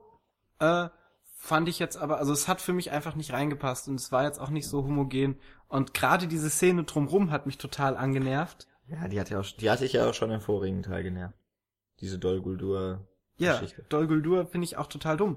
Ähm, und, und aber auch, was, was mir jetzt gerade nochmal auffällt, was wir auch gerade schon angesprochen haben, ist, dass die, ähm, die Filmdiegese, der diegetische Raum einfach total ungenutzt bleibt. Also die, ich komme wieder auf die Montage zurück, die erweckt in mir kein räumliches Empfinden. Und das habe ich vor allen Dingen in dieser Dol Guldur-Szene gemerkt, wenn Galadriel da reinkommt und ähm, Gandalf ja da quasi liegt und gerade äh, exekutiert werden soll von diesem Ork, dann kommt sie, macht den Ork weg, bam, und äh, dann trägt sie Gandalf und plötzlich tauchen dann die neuen Ringgeister auf und so. Und es wirkt einfach so ähm, wie in so einer Daily Soap. Weil, weil alles einfach so passiert, ohne dass wirklich der Raum ausgenutzt wird und der Raum auch filmisch erfasst wird. Sondern es wirkt halt so 0815, das kann man in jedem anderen Film, in jeder anderen Fernsehserie sehen. Und dann kommt noch ein CGI-Saruman daher. Oder ich, ich das, Nein, nein, das war ein Stunt. Du, äh, ja, wahrscheinlich das. Aber ich, ich finde schon witzig, ja. Also gerade Christopher Lee, der hat wahrscheinlich gerade noch so den Auftritt geschafft, sich da hinzustellen. Ja. Also wahrscheinlich, ja. wahrscheinlich hat schon das Stunt-Double für ihn die Schritte gemacht. Wahrscheinlich. Dann stand ja. er da kurz und hat äh, sein Gesicht gemacht. Und er hat richtig losgelegt. Ich kümmere mich um Sauron. Ja. ähm, das fand ich, das fand ich schon wieder witzig irgendwie, weil ja. mit diesem Wissen, ja, das, das ist ein über 90-jähriger Metal-Fan, ja, der schon im letzten Teil, da war er ja wie festgeklebt an diesem Stuhl. Der ja. braucht ja auch nichts anderes als machen als sitzen mhm. zum Glück. Genau. Und, und dann kommen da solche Moves noch. Ich finde das, das hat dann schon wieder so eine über den Film hinausgehende Komik. Und mhm. das ist so ein bisschen das, was mhm. Peter Jackson ja auch früher so ein bisschen noch mit mhm, gelebt hat. Gibt's übrigens noch so äh, diesen, wie heißt er jetzt? Alfred oder Alfred? Alfred. Oder so. Also, Alfred. Also, also so ein ganz äh, dummer Charakter, also der auch wirklich total überzeichnet ist und weiß nicht, wem das also das so Comic Relief darstellen soll. Ja, so ein bisschen. Ähm, also für die, die ihn vergessen haben, das ist dieser eigentlich stellvertretende Bürgermeister von Seestadt, der komischerweise immer wieder von Bart noch ähm, Aufgaben bekommt, obwohl ihm klar sein müsste, dass er überhaupt nichts von. Von Gandalf auch. Also, ja. ey, du bist dieser angelaufene Typ, den wir nicht leiden können, aber du bekommst alle wichtigen Aufgaben, die ja. wir haben. Mach die Nachtwache, pass auf meine Kinder auf und pass auf Bilbo auf. Aber es gibt ja auf jeden Fall die Szene kurz nachdem ja. Seestadt zerstört wurde und dann äh, richtet sich so die Meute gegen ihn und nimmt ihn schon so hoch. Und ich habe jetzt gedacht, boah, wenn das jetzt ein Film wäre von Peter Jackson von vor 15 Jahren, die hätten ihn einfach auseinandergerissen und es gesehen, ja. Und ich habe eigentlich so ein bisschen drauf gewartet, dass das passiert. Aber dann ja, muss natürlich dieser Gutmensch Bart kommen. Ähm, der mir auch ein bisschen zu gut einfach ist. Mhm. Vor allem, weil alle anderen nichts tun. Also ja. alle anderen sind so passiv. Das ist übrigens noch, äh, ich weiß nicht, jetzt habe eigentlich nur ich die positiven Punkte gesagt. Gibt's von euch positive Punkte? Nein. Naja, also ich äh, kann schon noch ein paar Momente beistimmen, aber ich möchte auch noch mal was Negatives zur Sprache kommen und eine Frage an euch stellen, weil ich habe eine Sache von dem Film nicht verstanden. Oh, okay. Aber Vielleicht gut. Können wir helfen. Der Reihe nach. Gerade am Anfang mit Smaug, wie er in die Stadt überfällt, hat mich das sehr gestört, dass der Fokus in der Parallelmontage auf dem Bürgermeister lag, der so komplett die Atmosphäre zerstört hat. Ja, das stimmt voll, ja. Da hat man so viele Möglichkeiten, indem man einen epischen Angriff auf das Dorf zeigt und dann sieht man wieder Klischees mit dem gierigen Bürgermeister bis zum Exzess wieder ausgereizt werden, obwohl du dir denkst, hey, das will ich gar nicht sehen. Ich möchte sehen, wie Smaug über dieses Dorf hinwegfegt und auch wirklich als Bedrohung, wie er im zweiten Teil aufgebaut worden ist. Da lag der Fokus ja komplett auf ihn erscheint. Ja, stimmt. Diese, es ist schon Wahnsinn, wie man so ein CGI-Monster jetzt, also doppeldeutig auch, weil es einfach wirklich gut gemacht ist, das muss man auch hier nochmal sagen, ähm, dass dass man einen Angriff, der voll mit, also mit Feuer, da kann man wunderbar Zerstörungswut zeigen bei so einem übermächtigen Monster. Wie unspektakulär man das verpacken kann, ja. ist mir auch ein Rätsel. Stephen Fry, der den Bürgermeister spielt, der war ja im zweiten Teil eigentlich noch ganz, fand ich da auch ganz nett so eingebaut, weil er dieser, der war ja im Grunde ein Comic Relief, ja. aber trotzdem nochmal das verpackt, was ich eben am Hobbit in dieser Gesamttrilogie noch mit am besten finde, nämlich dass alle als gierige Säcke gezeigt werden, alles als ähm, moralisch verkümmerte Menschen und äh, Wesen. Und das hat mir dann noch sehr gut gefallen. In dem Fall äh, wirkt es aber wirklich komplett unpassend, dass er dann noch dieses Ende bekommt, das, äh, keine Ahnung, ich glaube, der Drache fliegt genau fällt auf, einfach ne, auf fällt ihn drauf. Ja, genau. Er wird zerquetscht und ja, du kriegst halt einfach damit insgesamt das ganze Momentum, was du im zweiten Teil aufgebaut hast für Smoke.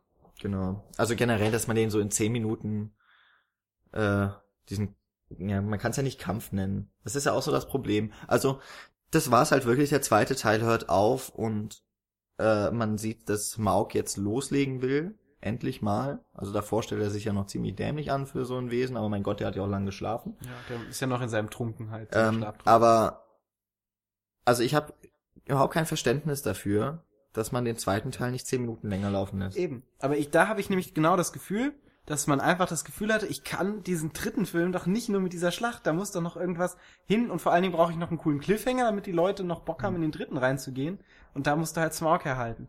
Und wenn es nur im Vorspann ist. Und, und wenn es nur im Vorspann ist. Das, Ja, wenn wir schon so viel Geld dafür ausgeben, diese Figur, äh, diesen, Ja. diesen, diesen Drachen zu gestalten Will und ich zu animieren, zwei Filmen dann kommt er haben. auch in zwei Filmen vor. das ist ja tatsächlich der Vorspann. Der Titel des Films wird ja erst nach Ja. der Smaug-Episode gezeigt. Ähm, und das wirkt halt für mich, also rein dramaturgisch ist das total der Fehlgriff. Weil, also für, der, der Film fängt ja an direkt mit dieser Verwüstung, wo man sich noch überhaupt gar nicht drauf eingestellt hat, wenn man diesen vielleicht nicht gerade eben Hobbit 2 gesehen hat. Das war für mich auch tatsächlich, es war, weil ich habe ja auch den letzten, also den zweiten Teil habe ich vor genau, auf ziemlich genau einem Jahr Ja, gesehen. genau. Und okay, ich hätte mir die Blu-ray kaufen können, aber wer, wer macht das schon? Von einem Film, den man nicht unbedingt mag? Ja. Okay, mache ich auch, aber ähm, dann wird man wirklich so ein bisschen reingeworfen, was nicht perfekt gelöst ist einfach. Da möchte ich wieder nochmal rekurrieren auf mein Erlebnis damals mit Herr der Ringe 3. Bin ich damals zum ersten Mal der erste Herr der Ringe ins Kino gegangen und dieser unglaublich Finesse, also da- das war ja wirklich voller Finesse der Anfang, dass du dann dieses Flashback-Ding hast, wo Smeagol zu Gollum wird, was im Buch überhaupt nicht vorkommt, was dann hinzugedichtet, also was, was quasi bildlich hinzugedichtet wurde an dieser Stelle, um so einen atmosphärischen Einstieg in den dritten und letzten Akt dieser, dieses Epos zu haben.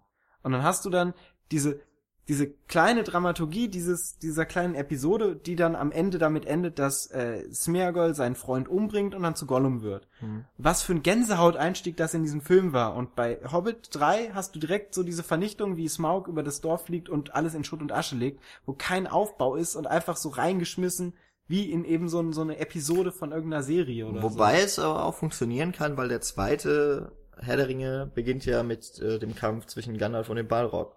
Das wird nur gut aufgelöst, weil es ein Traum ist. so. Hm. Oder eine Vision, wie auch immer man das nennen möchte, von Frodo. Aber, also, das kann man schon gut an sich auch dann ähm, inszenieren. Aber in dem Fall ist es wirklich so, dass der Fokus falsch gewählt wird und Und das, komplett und das ist auch da wieder irgendwie ist viel zu viel weit weg, bis dann, also es ist dann cool, finde ich, wo wirklich Bart und äh, Smaug sich gegenüberstehen. Da muss ich Ja. auch sagen, dass die deutsche Synchro von Smaug echt gut gemacht Ja, das stimmt, fand ich aber auch im zweiten Teil schon. Aber ein Glück, dass Smaug auch diesen höchsten Turm in diesem äh, in dieser Stadt stehen lässt bis zum bitteren Ende. Ja, Ja gut, das ist Film. Ja, genau. Ja, da kann man sich dran aufhängen. Und ich würde jetzt zu der Frage kommen, wenn ihr dazu keine Anmerkung mehr habt. Nee, Die ich, okay, äh, Bilbo ist ja dann auch dazu da, um Thorin darüber zu informieren, dass eine neue Orkwelle ankommt, die man dann auch kurz, glaube ich, am Horizont einmal eingeschnitten sieht. Wer hat diese Orkwelle bezwungen? Oder Die die Adler. allein die Adler, Ich- die eigentlich nur gezeigt werden, wie sie in diesem Tal mal ein bisschen aufräumen, wo übrigens auch noch ein, eine Figur aus dem ersten Teil noch mal einen kurzen Auftritt bekommt. Ja, genau, die mit Bären auf auf Orks Genau, die schmeißen. mit Bärenkopf. Aber ich habe das nicht nachvollziehen können. Da kommt nochmal eine riesige Orkwelle an, wird auch von äh, einer Schar an äh, valkyrenartigen Wesen begleitet Ja. und man sieht nicht, wie die bezwungen wird. Es wird ja versucht so zu erklären, dass Thorin sich eben den Kopf von Azog holen will, um die alle zu demotivieren, aber er ist ja letztendlich nicht erfolgreich und kann dann auch keine Demoralisierung eigentlich zur Folge haben von dieser zweiten Orkwelle, die da angelaufen kommt. Die wird einfach gar nicht mehr erwähnt. Das stimmt, die wird, die wird mal kurz gezeigt und vor allem ja diese Fledermaus, äh, die dann ja Legolas, äh, oder äh, eins schnappt ja Legolas und auch das, wie auf einmal Kopf über hing, das Ja, hat man auch nicht gesehen. Auch ne? wieder Montageproblem. Ich glaube, das wird dann einfach im Director's Cut so gemacht, Im dass er dann Extended Cut. im Extended Cut, dass er dann nochmal, also er, er hat ja dann auch seine Messer draußen plötzlich, die er dann wieder einsteckt in den nächsten Einstellungen, Ja. was ja auch total sinnlos ist. Aber ähm, genau, das sind einfach die Adler und das ist ja, das ist Wahnsinn. Also der Hobbit, das sind drei Filme und in jedem Film kommt glaub, kommen doch die, nee, im zweiten kommen da die Adler. Aber Im ich meine, doch am Anfang. sie nicht. Doch am Anfang. Ja, okay, sie setzen noch die, die Leute ab. Leute ab. Aber da haben sie ja, ich meine, ähm, die kommen in Herr der Ringe zweimal vor. Ja, einmal um Gandalf zu retten genau. und einmal ganz am Ende, um wieder die äh, Hobbits zu retten. Ja? Ja. Aber sie kämpfen ja nie. Und jetzt werden sie im Hobbit 1 dann dafür gebracht, oh mein Gott, wir haben ja unsere 13, unsere 14 Helden da an einen Abgrund geschickt und es geht nur noch bergab. Und daneben ist eine Orkwelle und die können wir jetzt noch nicht töten, weil wir brauchen ja Azog noch. Aber wir haben ja die Adler. Und das war jetzt schon wieder so dieser Gedanke. Naja gut, also im Buch ist es halt auch effektiv Ja. so, dass die Adler kommen und alles retten. Weil ja Tolkien offenbar, also wenn ich das nur so mitbekomme, Tolkien kann kein guter Geschichtenerzähler gewesen sein, weil er reitet Deus ja immer ex machina ja, er, er reitet ja seine Figuren immer nur in Sackgassen und dann ähm, merkt er, ich bin ja mit meiner Geschichte noch gar nicht fertig. Ja. Ich brauche ein. Allzweckmittel. Ja, und dann kommen halt die Adler. Also Als Deus Ex Machina. genau, Element, es ja. ist es ist schon echt billig und in dem Fall ich irgendwie ich war, weiß gar nicht, war ich schon vorgewarnt? Quasi, ne, von dir. ja. Ähm, ja. Aber, ähm, also das ist, glaube ich, genau das Problem, das haben wir vorhin schon angesprochen, dass diese Schlacht an sich überhaupt keine Dramaturgie hat. Dass diese Schlacht sich in diese Einzelkämpfe verliert, die sinnbildlich für diese Schlacht stehen, aber diese große Schlacht, die da drum passiert, ist eigentlich voll egal. Und äh, sinnbildlich ist dann ja auch der, der Bilbo, der dann aufwacht, die Adler sieht und oh, die Adler sind da und dann zack ist alles vorbei. Und wahrscheinlich sind die Adler dann auch das, die die letzte Schlacht dann, also die letzte Armee dann kaputt hauen. Ähm, dass Aber- dieser Film keinen keinen Fokus auf diese Schlacht wirklich legt, sondern nur auf diese doofen, billigen Zweikämpfe. Ja, was noch so ein bisschen auch das, also nicht nur das Problem der Schlacht, aber auch ist ähm, das Zeitgefüge. Das ist in Herr der Ringe noch relativ gut gelöst, weil normalerweise fangen da die Schlachten irgendwie immer nachts an und sind dann irgendwann gegen Mittag oder so fertig. Ja, also das ist allein durch die Sonne visualisiert. Ähm, vielleicht auch ein Problem, warum jetzt die Schlachten in Hobbit 3 oder diese Schlacht nicht so bombastisch äh, oder was weiß ich ähm, eindrucksvoll wirkt, ist, dass die an- aus irgendeinem Grund zum, am Beginn des Tages stattfindet, also bei Sonnenaufgang, sagen wir extra.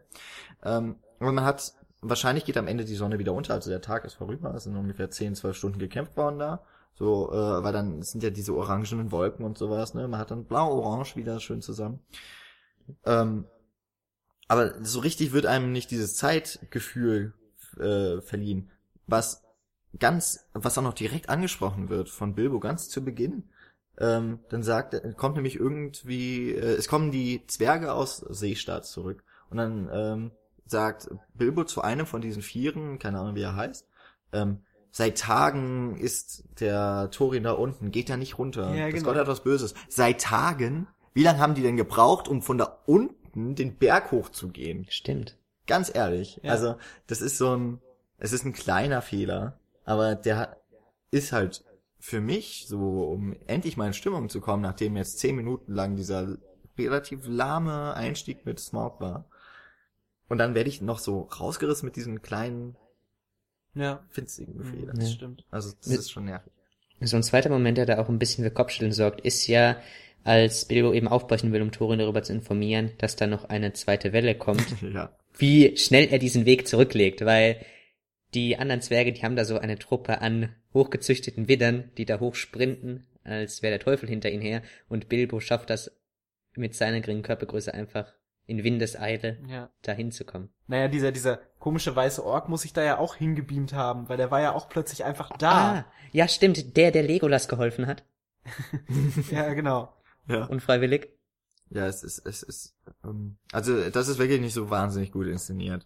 Es ist ja dann auch so, Azog wird dann unter, also wie Azog er eigentlich so das erste Mal besiegt wird, ist ja echt witzig. Ich wollte gerade noch, Es ich, war ein toller Moment. gerade ja. als wir kurz drüber, drüber gesprochen haben, wollte ich nämlich noch sagen, dass ich doch noch ein paar positive Sachen habe über den Film. Unter anderem dieses vorläufige Ende des Kampfes, als Thorin zum, als, als zum ersten Mal ein Charakter intelligent agiert in dem ganzen dritten Film. ja komm, Bilbo agiert schon Ja, intelligent, okay. als er zum Beispiel äh, sich davon stiehlt und diese Gut, diesen jemand- Arkenstein Jemand so. anders als Bilbo Ja. intelligent agiert und er ihn dann ja diese Eisscholle quasi so runter äh, schlittern lässt ins Wasser. Ähm, war grandios. Ich habe das gefeiert. Aber wenn nicht die fünf Minuten danach Korrekt, noch gewesen Genau. wären. Aber ich habe auch so damit gerechnet. Ne? Ja, also es ist dann auch so, äh, warum sieht man ihn noch? Ja, natürlich, damit er jetzt gleich die Augen aufmacht. Dann noch so eine, Ja. also ich bin ja, ja, die, das fällt mir gerade so ein, sorry. Mhm. Ähm, ich bin ja wirklich von, ich glaube von allen, von der Cinecouch zumindest derjenige, der sagt, Gewalt muss jetzt nicht so krass gezeigt werden. Aber wenn in einem Film andauernd die Orks rufen, hier, äh, ich möchte Blut sehen, tränkt das Land in Blut und es gibt kein Blut in diesem gesamten Film, ist es auch irgendwie ein bisschen seltsam. Also, Das ist halt Trash Talk. ja, Naja doch, es gibt ja dann Blut, Ja, das dann am Ende da, den was ihm aus Wasserfall. Nee, am, am, am Ende Ja, siehst du ja diesen Wasserfall, dieser, dieser gefrorene Wasserfall, wie das dann quasi alles sich dunkel färbt. oh, das ist mir nicht aufgefallen. So Blutgletscher-Style mäßig. okay. Du Gletscher. Ähm, okay. Da war auch noch die verkantete Kamera drin, als Asok da unter dem Eis war, war für einen Moment sch- schon das Signal, dass da was nicht stimmt. Ja. Aber gut, es war sowieso klar, als diese Kamera noch auf dem Eis war und obwohl der Kampf vorbei war. Ähm, und die zweite Sache, die ich noch positiv fand, war eigentlich das Ende von, von äh, der Hobbit 2, 3. Wo er dann wieder zurück ins Auenland geht, ähm, seine Sachen versteigert werden, was auch im Buch eff effektiv so ist, und wo er sich dann zurück da reinsetzt und ähm, dann die Ringmelodie wiederkommt, wo er dann da steht und du zum ersten Mal so diese ganze Macht, die von diesem Ring ausgeht, quasi spürst. Und dann kommt diese Melodie und das ist eine schöne Hinleitung einfach zu, zu Herr der Ringe dann. Ähm, und dann siehst, fängt es ja effektiv wieder da an, wo dann der erste angefangen hat, der erste Hobbit und wo der erste Herr der Ringe anfängt, dass du dann quasi diesen Dialog zwischen Gandalf und Bilbo hörst und dann auf die Karte nochmal gehst von dem Ganzen. Ähm, war schön gelöst. Fand ich auch mit am besten dann noch von dem Film. Fand ich auch nett gemacht, wobei ich jetzt den Ausklang nicht so schön fand wie den Einstieg mit Frodo noch, ähm, Hm, das wo sie stimmt. dann über, wo ich glaube dann Bilbo ja gerade das Buch fertig hat. Genau. Ähm, Außerdem mag ich den alten Bilbo-Schauspieler sau gerne. Ian Holm. Ian Holmes. Ja. Ja. Ähm, Ein ich sehr sympathischer Zeitgenosse. Ja, total. ja. ähm, ich habe noch einen wirklich krassen Kritikpunkt eigentlich an dem Film, der aber wahrscheinlich, also der trifft auf viele Filme, glaube ich, zu, aber äh, was mich wahnsinnig gestört hat, ist diese ähm, Obrigkeitshörigkeit, die in Hobbit so propagiert wird. Das ist der Wahnsinn. Da macht ja, da kann ja keine, es kann ja kein Charakter in Mittelerde ohne einen Befehl handeln. Also wirklich, das ist mir so stark noch nie im Film aufgefallen. Ich weiß auch nicht warum, aber es fängt damit an, dass die Leute aus Seestadt keine Ahnung haben, wo sie jetzt hingehen sollen. Und dann sagt halt Bart, ja, ich weiß schon wohin. Ah, folgt mir. Ich will zwar nicht der Anführer sein, aber ich mach das jetzt. Ist ja in Ordnung, ist ja auch ein netter, frischer Typ. Aber dann später, Thorin wird wahnsinnig. Alle Zwerge nee, ich, also ich finde dich ja doof, Thorin, ne? Ich würde ja jetzt auch gerne draußen kämpfen. Aber du sagst ja nicht, dass ich das darf. Ja. Ich bin damit voll unzufrieden. Ich kann dich auch nicht mehr als König wahrnehmen, aber ich gehorche dir trotzdem. Und dann äh, eigentlich der Einzige, der sich über die Obrigkeiten erhebt, ist halt der Bilbo. ist halt Bilbo. Aber Der ist ja unwichtig. und dann ist dann Film. auch so gesagt, ja, wir, ich weiß, wie wir die Schlacht gewinnen. Ich töte Azog, weil dann sind die ja nicht mehr in Unterzahl oder so. Also, ähm, also was mich wirklich so ein bisschen stört, ist diese ähm, Ideologie dahinter, die finde ich gerade jetzt in auch mit den politischen Verhältnissen, die wir gerade wieder verspüren, ja, wo so viele Leute demonstrieren, nicht nur in Deutschland, aber jetzt hier schon wieder krass, ähm, wo sich radikale Stimmungen so breit machen und dann wird auch noch in so einem sehr publikumsträchtigen Film propagiert, dass ähm, ein starker. Anführer notwendig ist, um etwas richtig Mhm. zu machen. Und äh, das, das ist jetzt nicht nur ein Problem vom Hobbit, auch, dass die Schlacht irgendwie mäßig verhindert werden will. Ja, das, also es muss ja zu ihr kommen, dass es auch irgendwie in Ordnung ist zu kämpfen, so in etwa. Das ist sowieso ein Problem, dass es im Hollywood-Kino gibt, im Mainstream. Aber das hat mich wirklich schon ziemlich mitgenommen. eigentlich. So als Message nach draußen. Ja, also das, das mag jetzt auch etwas sein, was, also es kommt ja eher unterschwellig rüber. Ähm, ich glaube auch jetzt nicht, dass es so den wahnsinnigen Einfluss auf den Ja, Kinogänger hat, aber in der Masse, also wie mir das dann aufgefallen ist, das ist ja nicht nur im Hobbit so, aber heute ist es mir ganz stark aufgefallen, war gut, dass die 14 Uhr Vorstellung nicht so stark besucht ist. Da haben wenigstens weniger. Es haben wenigstens nur wenige Leute diese, Ja. ähm, dieses Brainwashing mitbekommen. Da kann man auf alle Fälle mal drüber nachdenken. Ähm, ja, ich wollte gerade noch was zur Subtilität sagen. Also das ist, glaube ich, passt ganz gut dazu, was du gemeint hast, dass alles irgendwie wieder in Kämpfen enden muss. Ähm, und mit dieser, dass die Charaktere alle mehr oder weniger dumm und unselbstständig ähm, selbstständig handeln, das drückt sich ja in dem ganzen Film auch durch jegliche Dialogzeilen aus. Also ich habe das Gefühl, dass keiner, kaum ein Dialog wirklich intelligent geführt wird und ähm, die meisten eigentlich nur nein, ich mag nicht und nein, du gehst aber trotzdem und so. Ähm, überspitzt wird es dann sehr schön als ähm, Thorin mit Bart an der äh, an dem Tor spricht und sie durch dieses dieses kleine Loch durchgucken, was dann auch wieder total äh, Slapstick-Humor dann hat. Aber dann oder, der Torin weggeht. ja, erstmal dann- kommt Thorin, erstmal kommt Thorin so Hitchcock-artig von der Seite so hin, lässt sich so reinfahren und spricht dann mit Bart und am Ende ist er so, also das hat totalen Meme-Charakter gehabt, wie er dann so rausfadet, so nach rechts, so ganz fabulous. Das äh, war echt affig. So, und, Und, ja. und dann noch so, so verstohlen stehen bleibt am Rand ja, genau. und wartet, was passiert. Genau. Da, das war halt wirklich affig und das ist so auch die, die, die äh, sinnbildlich für diese ganze Dialogkultur, die in dem Film aufgebaut wird.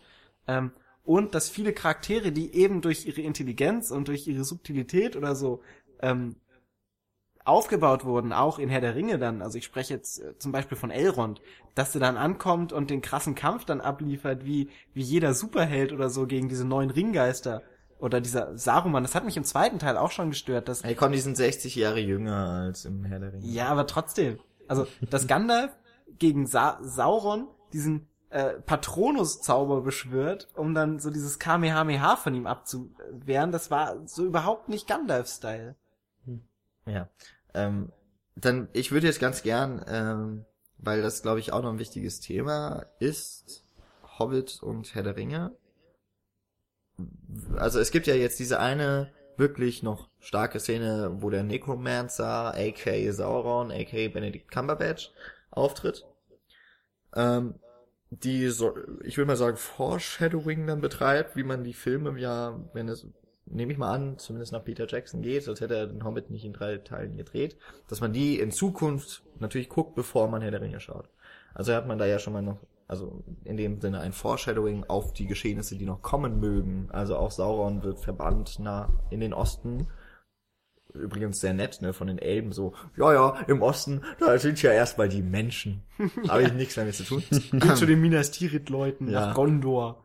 Ähm, würdet ihr jetzt, also ich habe schon auch das, äh, den Ausspruch gehört, dass der Peter Jackson es jetzt geschafft hat und mit Hobbit nicht nur Hobbit kaputt macht, sondern auch Herr der Ringe. Würdet ihr da auch so weit gehen? Ist Hm. übrigens nicht meine Ansicht. Aber ich fand, das ist ein ganz netter Punkt, so um in die Hm. Diskussion einzusteigen. So ein bisschen edgy. Nee. Ist auf alle Fälle schwierig, das gleich von vornherein zu generalisieren. Es gab ja auch den Ansatz, dass einige gesagt haben, hey, okay, es äh, ist ein Kinderbuch und durch die Gangart, die er in Herrn der Ringe gehabt hat, so relativ erwachsen, kann er damit eigentlich nur verlieren. Aber ich würde dem Punkt auch nicht äh, komplett zustimmen, weil es ja eigentlich doch immer noch zwei unterschiedliche Filme sind und da ein relativ großer Zeitabstand noch zwischendrin ist, wo man noch sagen könnte, hey, da ist noch was mit Figuren passiert, was wir weder durch die Bücher und durch die Filme vermittelt bekommen. Also so weit würde ich auch nicht gehen. Ähm, ich finde, wenn sich Herr der Ringe durch der Hobbit jetzt kaputt machen lassen würde, hätte es Herr der Ringe auch nicht anders verdient.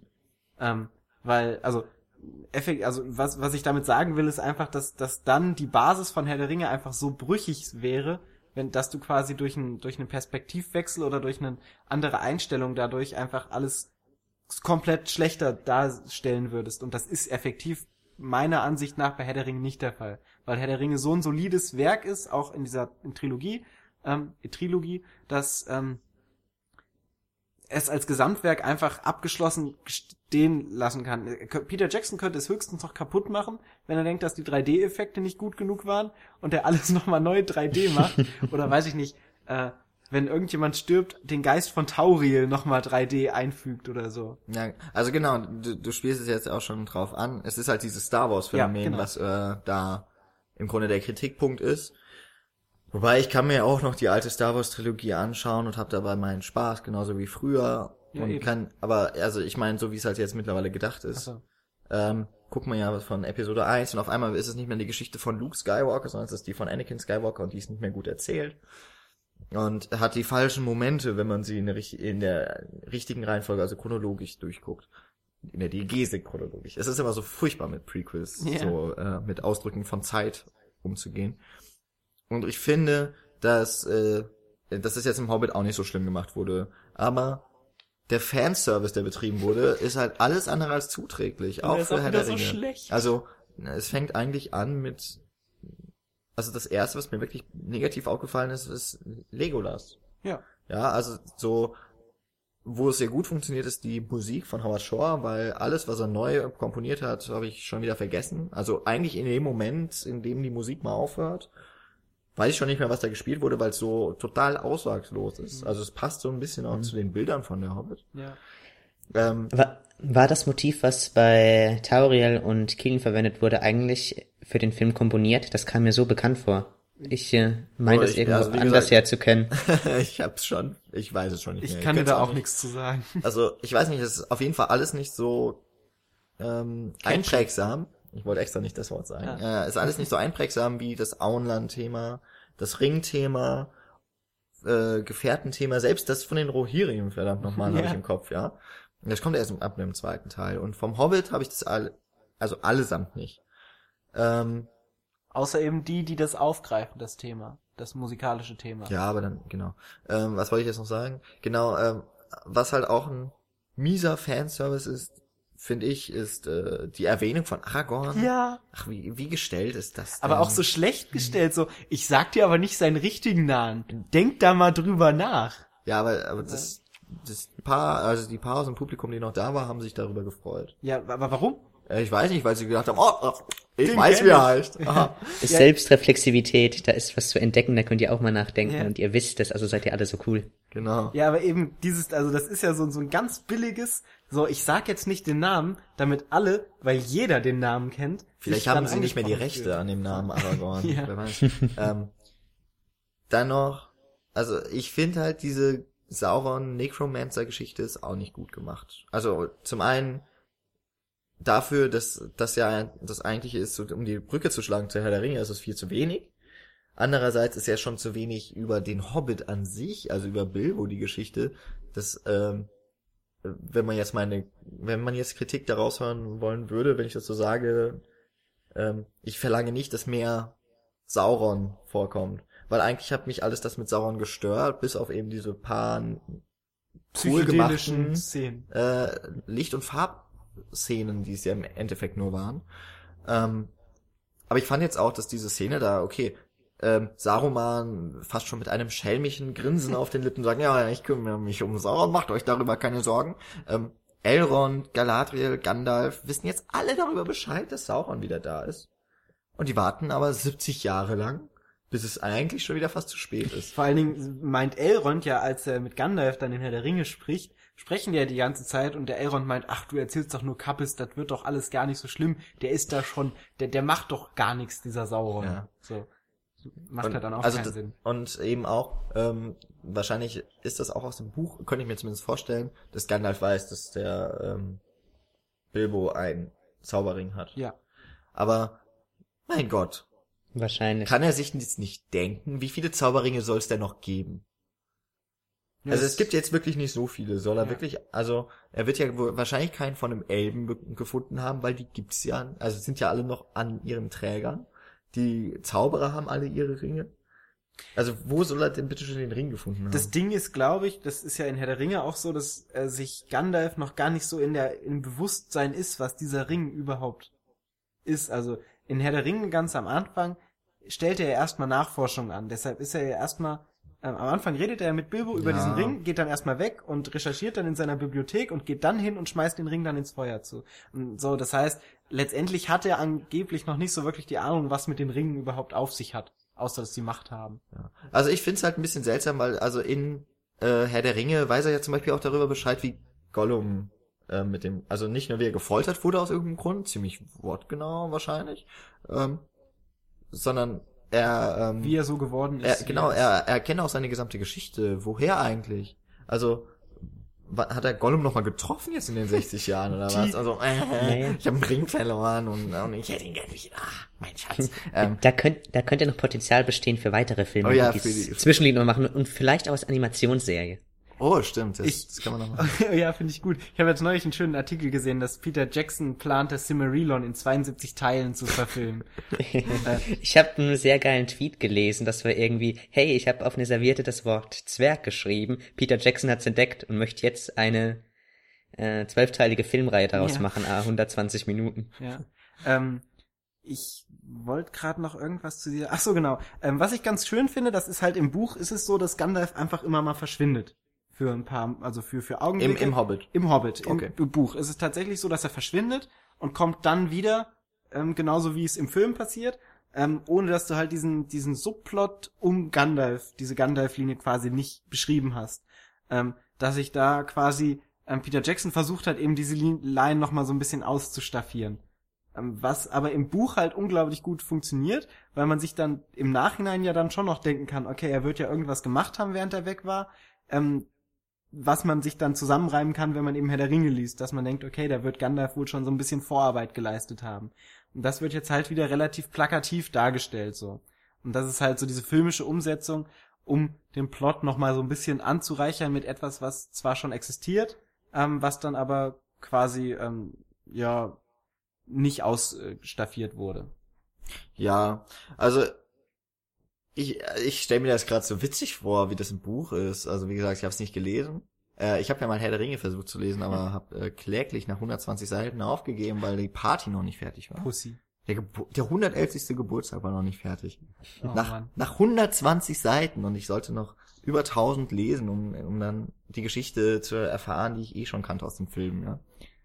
Ähm, und jetzt, wo wollte ich hinaus? Ach so, genau. Ich stelle mir das gerade so witzig vor, dann, dass Gandalf immer mal so da ist und sagt Hallo und äh, eigentlich muss ich schon wieder weg.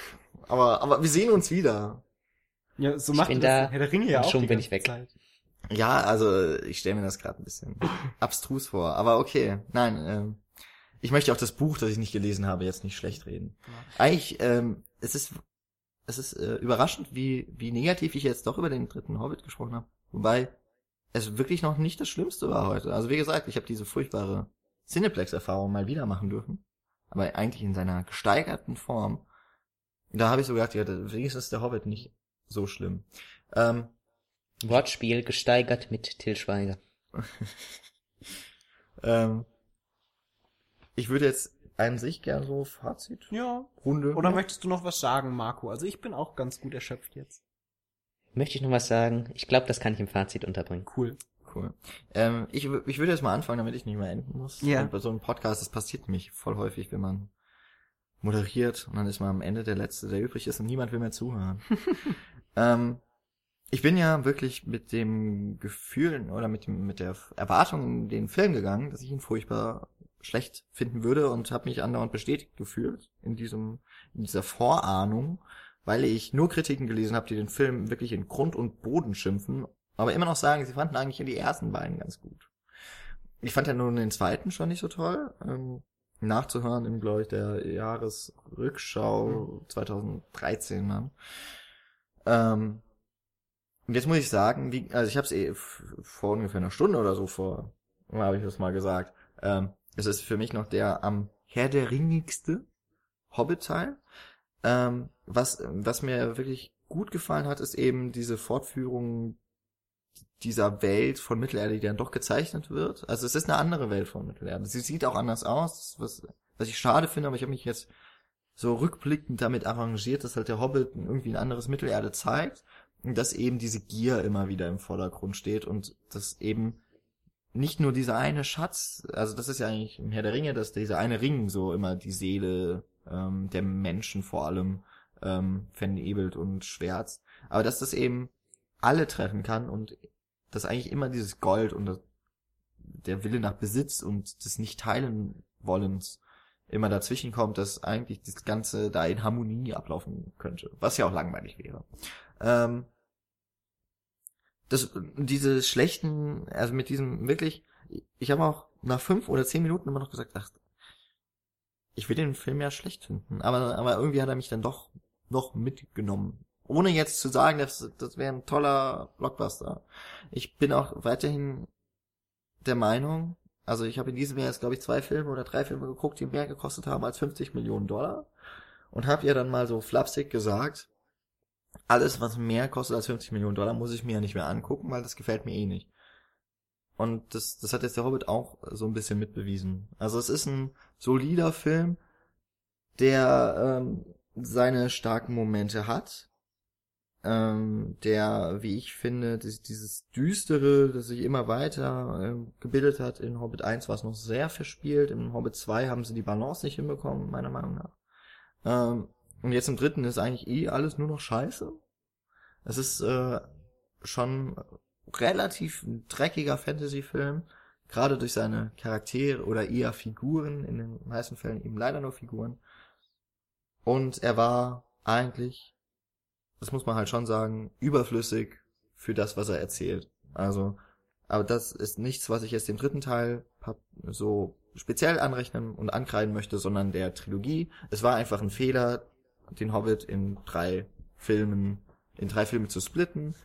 Und äh, ich bin selbst schuld, dass ich dann auch noch den Kinomachern und äh, den Kinohäusern, vor allem den Multiplex-Kinos, das Geld in den Rachen stecke und mir alle drei Filme angucke. Mhm.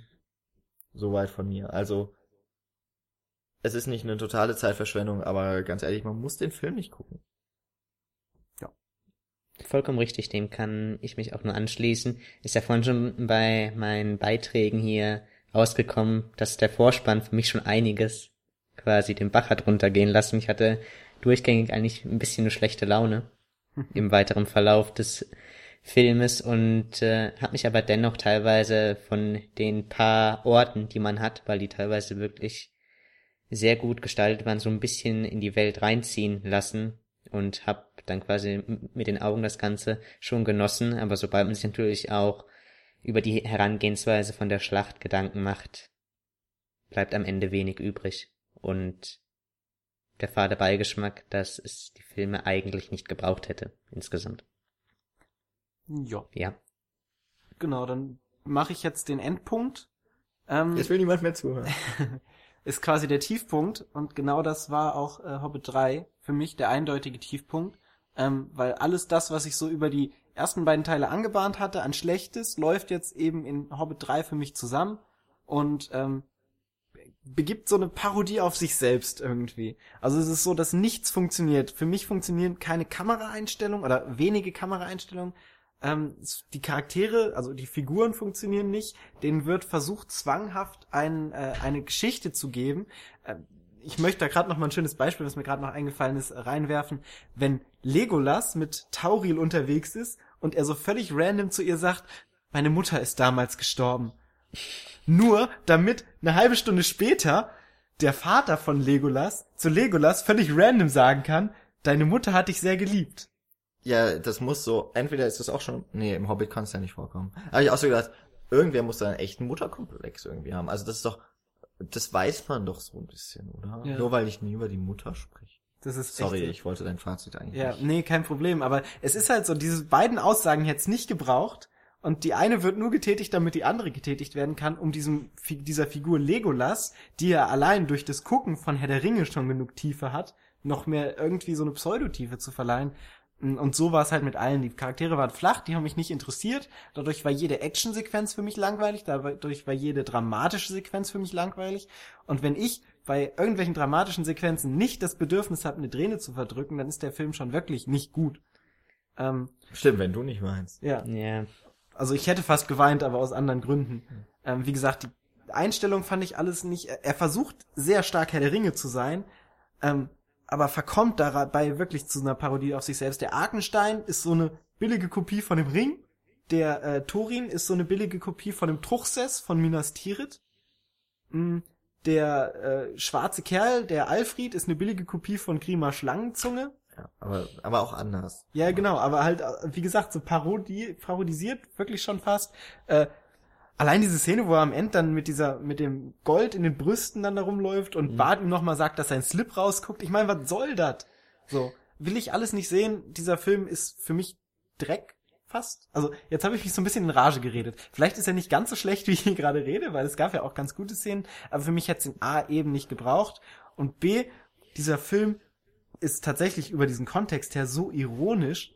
Es geht neben diesem, neben dieser Völkerverständigungssache im Zentrum darum, dass Geld die Menschen kaputt macht.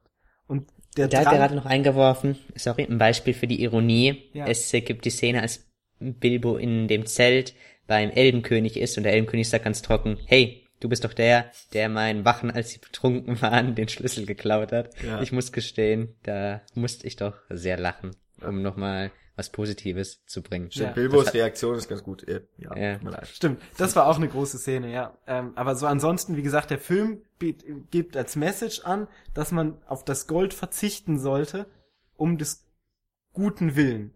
Das hätte der Film machen sollen. Er hätte auf das Geld verzichten sollen, das er einbringt, um schöne andere Filme hätte zu machen oder einen schönen Hobbit-Film zu machen. Und äh, das finde ich eigentlich ein schönes Schlusswort. Ja, aber ich muss leider reden nochmal. Aber ich muss auch sagen, das hast du, das hast du mal schön gesagt. Also einmal was schön gesagt. ähm, damit wäre jetzt auch so der Paul Diss für den Podcast auch noch drin. Ja, Ne, ein der, der obligatorische. Ja. Edgar Ähm, Wright hätte Hobbit bestimmt viel besser verfilmt. Und natürlich, weil der macht ja die dritten Teile seiner Trilogie so viel besser. Mit vielen Wischblenden. Ja, ähm, wobei ich muss gerade sagen, ich hätte echt gern Hobbit von Guillermo del Toro gesehen jetzt nach Ja, dass das schon wieder drin stand, ne? Ja. So als Consulting irgendwas. Ja. Also der hat nichts mehr damit zu tun, bin ich mir ganz sicher. Und ich glaube, er ist so eigentlich, er wäre ganz froh drüber gewesen, Ja. im Nachhinein nicht mehr drin zu stehen. Genau. Oh, eine Sache will ich noch erwähnen, ist mir gerade eingefallen. Diese Trolle hatten mehr Tiefe als die, ähm, mehr, es wurden mehr ausgestattet als die ganzen Hauptfiguren mit ihren komischen äh, Kriegswaffen. Dieser eine, der auf vier Morgensternen gelaufen ist oder so. Was soll das? Das war Aber ich fand diese wandelnden ähm, Katapulte Ja. ganz nett. Und diesen einen Kerl mit dem, mit dem, äh, mit dem, Der in die Mauer gelaufen ist und dann Genau. äh, ohnmächtig umgefallen ist. Ja, so kamikaze-mäßig reingesprungen und einfach K.O. war. Also, ja. Ähm, noch eine Sache, wirklich, das hatte ich so ein bisschen vergessen. Ich muss nochmal zur Ehrenrettung von Martin Freeman sagen, dass er wirklich ein sehr, also meiner Meinung nach war das ein super Hobbit. Ja, also es ist auch ein guter, ein wirklich sehr guter Bilbo. ich mag Aber- Martin Freeman persönlich auch sehr gerne und als Schauspieler auch sehr gerne. Aber für mich hat er halt einfach nicht gepasst zu meiner Vorstellung von Bilbo Beutlin. Okay. Ich hatte ja nicht wirklich eine Vorstellung Ja. von einem jungen Bilbo Beutlin. Ich finde es sehr gut, dass er nicht nochmal so eine Art Frodo gemacht hat, dass er ein kein Emo-Hobbit ist, sondern echt irgendwie auch an seinen Aufgaben wächst. Das Problem ist eben wirklich nur, dass er von den äh, Drehbuchautoren so runtergefahren wurde. Vernachlässigt. Ja, weil sehr im Hintergrund die eigentliche Hauptfigur ist, wenn man wirklich drüber nachdenkt, auch Turin. Ja. Eigentlich über die kompletten drei Filme hinweg verteilt. Zumindest in meinen Augen. Ja, also eigentlich, es ist ein bisschen schade, aber nun gut, so ist es. Ihr habt jetzt von uns äh, einiges und ich finde auch sehr kluges, ähm, natürlich vor allem von mir, aber auch von Marco, Ja. äh, Dankeschön. gehört über The Hobbit Battle of the Five Armies. Ähm, ich ich habe so das, das diese vage Vermutung, dass viele Menschen diesen Film gucken werden und auch sehr viele Meinungen haben und ähm, mich würde echt interessieren, wie der Film noch bei anderen ankommt, die nicht so äh, Zeit haben und die Lust und die Laune, eine Stunde und ein paar zerquetschte, bis hin zur zweiten Stunde ein paar zerquetschte zumindest. Ähm, Da brauchst du nur auf die Facebook-Seite zu gehen und dir die tollen Kommentare der vielen Jugendlichen durchlesen. Da also kann man mal herzhaft lachen und drüber den Kopf schütteln. ich habe jetzt, also ich weiß, IMDb-Wertung ist ein Quatsch, aber äh, der Film scheint ja doch noch vielen Leuten zu gefallen und auch die Kritik ist sich ziemlich uneins. Also ich war nochmal auf Rotten Tomatoes und der hat immerhin noch, äh, ich glaube, 65 Prozent und von den Top-Kritikern immer 69 das ist Prozent. nicht schlecht. Ja. Es ist für äh, einen Film in diesem Maße, der so groß aufgezogen ist, eigentlich schon wieder schlecht. Hm. Aber die Meinungen gehen doch sehr auseinander und äh, daran, äh, ich würde alle ermutigen, uns an ihren Meinungen teilhaben zu lassen. Ich bin auf Diskussionen sehr gespannt. Ich bin ja derjenige, der mit dem Film noch ganz gut zurechtkam, obwohl ich ihn wahrscheinlich jetzt am niedrigsten von allen erstmal bewerten werde, Hm. bis ich alle anderen nochmal geguckt habe. Glaube nicht tatsächlich. Äh, Egal. nein, nein, äh, im Ach so. Vergleich zu den anderen Ja. Filmen.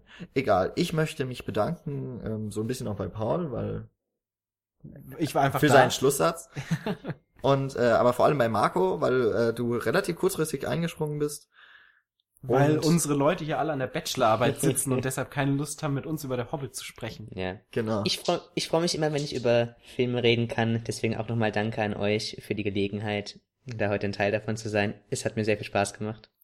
Und falls ihr noch mal einen Ersatzmann braucht, ich bin da. Sehr schön, sehr schön. Also können wir übrigens auch noch an andere Podcasts einfach mal so weitergeben, die uns vielleicht auch hören. Ansonsten, ähm, äh, jetzt noch das Obligatorische, glaube ich. Äh, Paul meinte ja eben so, Geld wäre nicht wichtig. Stimmt, für euch ist Geld nicht wichtig, deswegen gibt es uns. ähm, ihr dürft uns gerne bei Flatter bespenden, das kostet euch dann ein bisschen was, oder ihr kauft bei Amazon ein, was ihr sowieso macht, obwohl die streiken und wahrscheinlich schon wieder irgendeine Scheiße gemacht haben. Aber hey, da arbeiten auch ziemlich viele Menschen in Deutschland mittlerweile.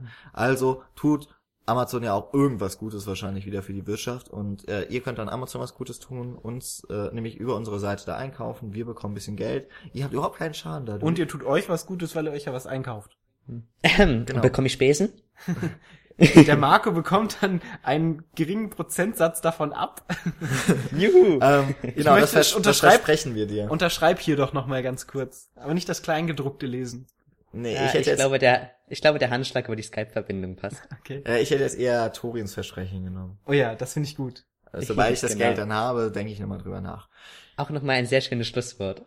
Ha, sehr schön. Aber meins war Ja. trotzdem schön. Ja, mein Gott. Ähm, aber da wir jetzt schon zwei schöne Schlussworte haben, würde ich sagen, wir hören dann auch für heute auf. Genau. Und ähm, ich glaube, wir machen jetzt eine kurze Winterpause, ne? Ja, tatsächlich, das war jetzt der letzte Rant dieses Jahres. Also so viele hatten wir gar nicht. Nee, ähm, wir haben- sind, sehen uns dann im neuen Jahr tatsächlich erst wieder, Genau, aber dann wird wieder gerantet, weil dann werde ich nochmal sagen, was alles scheiße war im letzten Kinojahr. Genau. Aber sehr viel mehr, was gut war. Ähm, wir werden nämlich äh, dann Anfang Januar natürlich mit dem Jahresrückblick einsteigen und sind dann auch, also die gewohnten fünf Cinecouchler vereinen sich im ha Endhaus, äh, nein, im Endbachelor. Arbeiten, Stress. Genau. Ach, diese Bachelorarbeit, die wird auch überschätzt. Dementsprechend wünschen wir euch jetzt erstmal ähm, noch, das muss ich echt noch sagen, äh, frohe Festtage. Ja, frohe habt ein, Weihnachten. Habt ein schönes Und einen guten Rutsch. Und einen guten Rutsch, genau, ins neue Jahr. Und dann hören wir uns wieder in alter und gewohnter Stärke und Audioqualität. Genau, und währenddessen könnt ihr uns noch lieb haben auf allen Kanälen und ihr könnt Marco lieb haben auf allen Kanälen. Und dann begeben wir uns jetzt äh, auf zum Fest der Liebe. Ich hab euch auch lieb. In den Winterschlaf. In den Winterschlaf. Und damit von meiner Seite aus. Tschüss. Von mir auch. Tschüss. Ja, tschüss.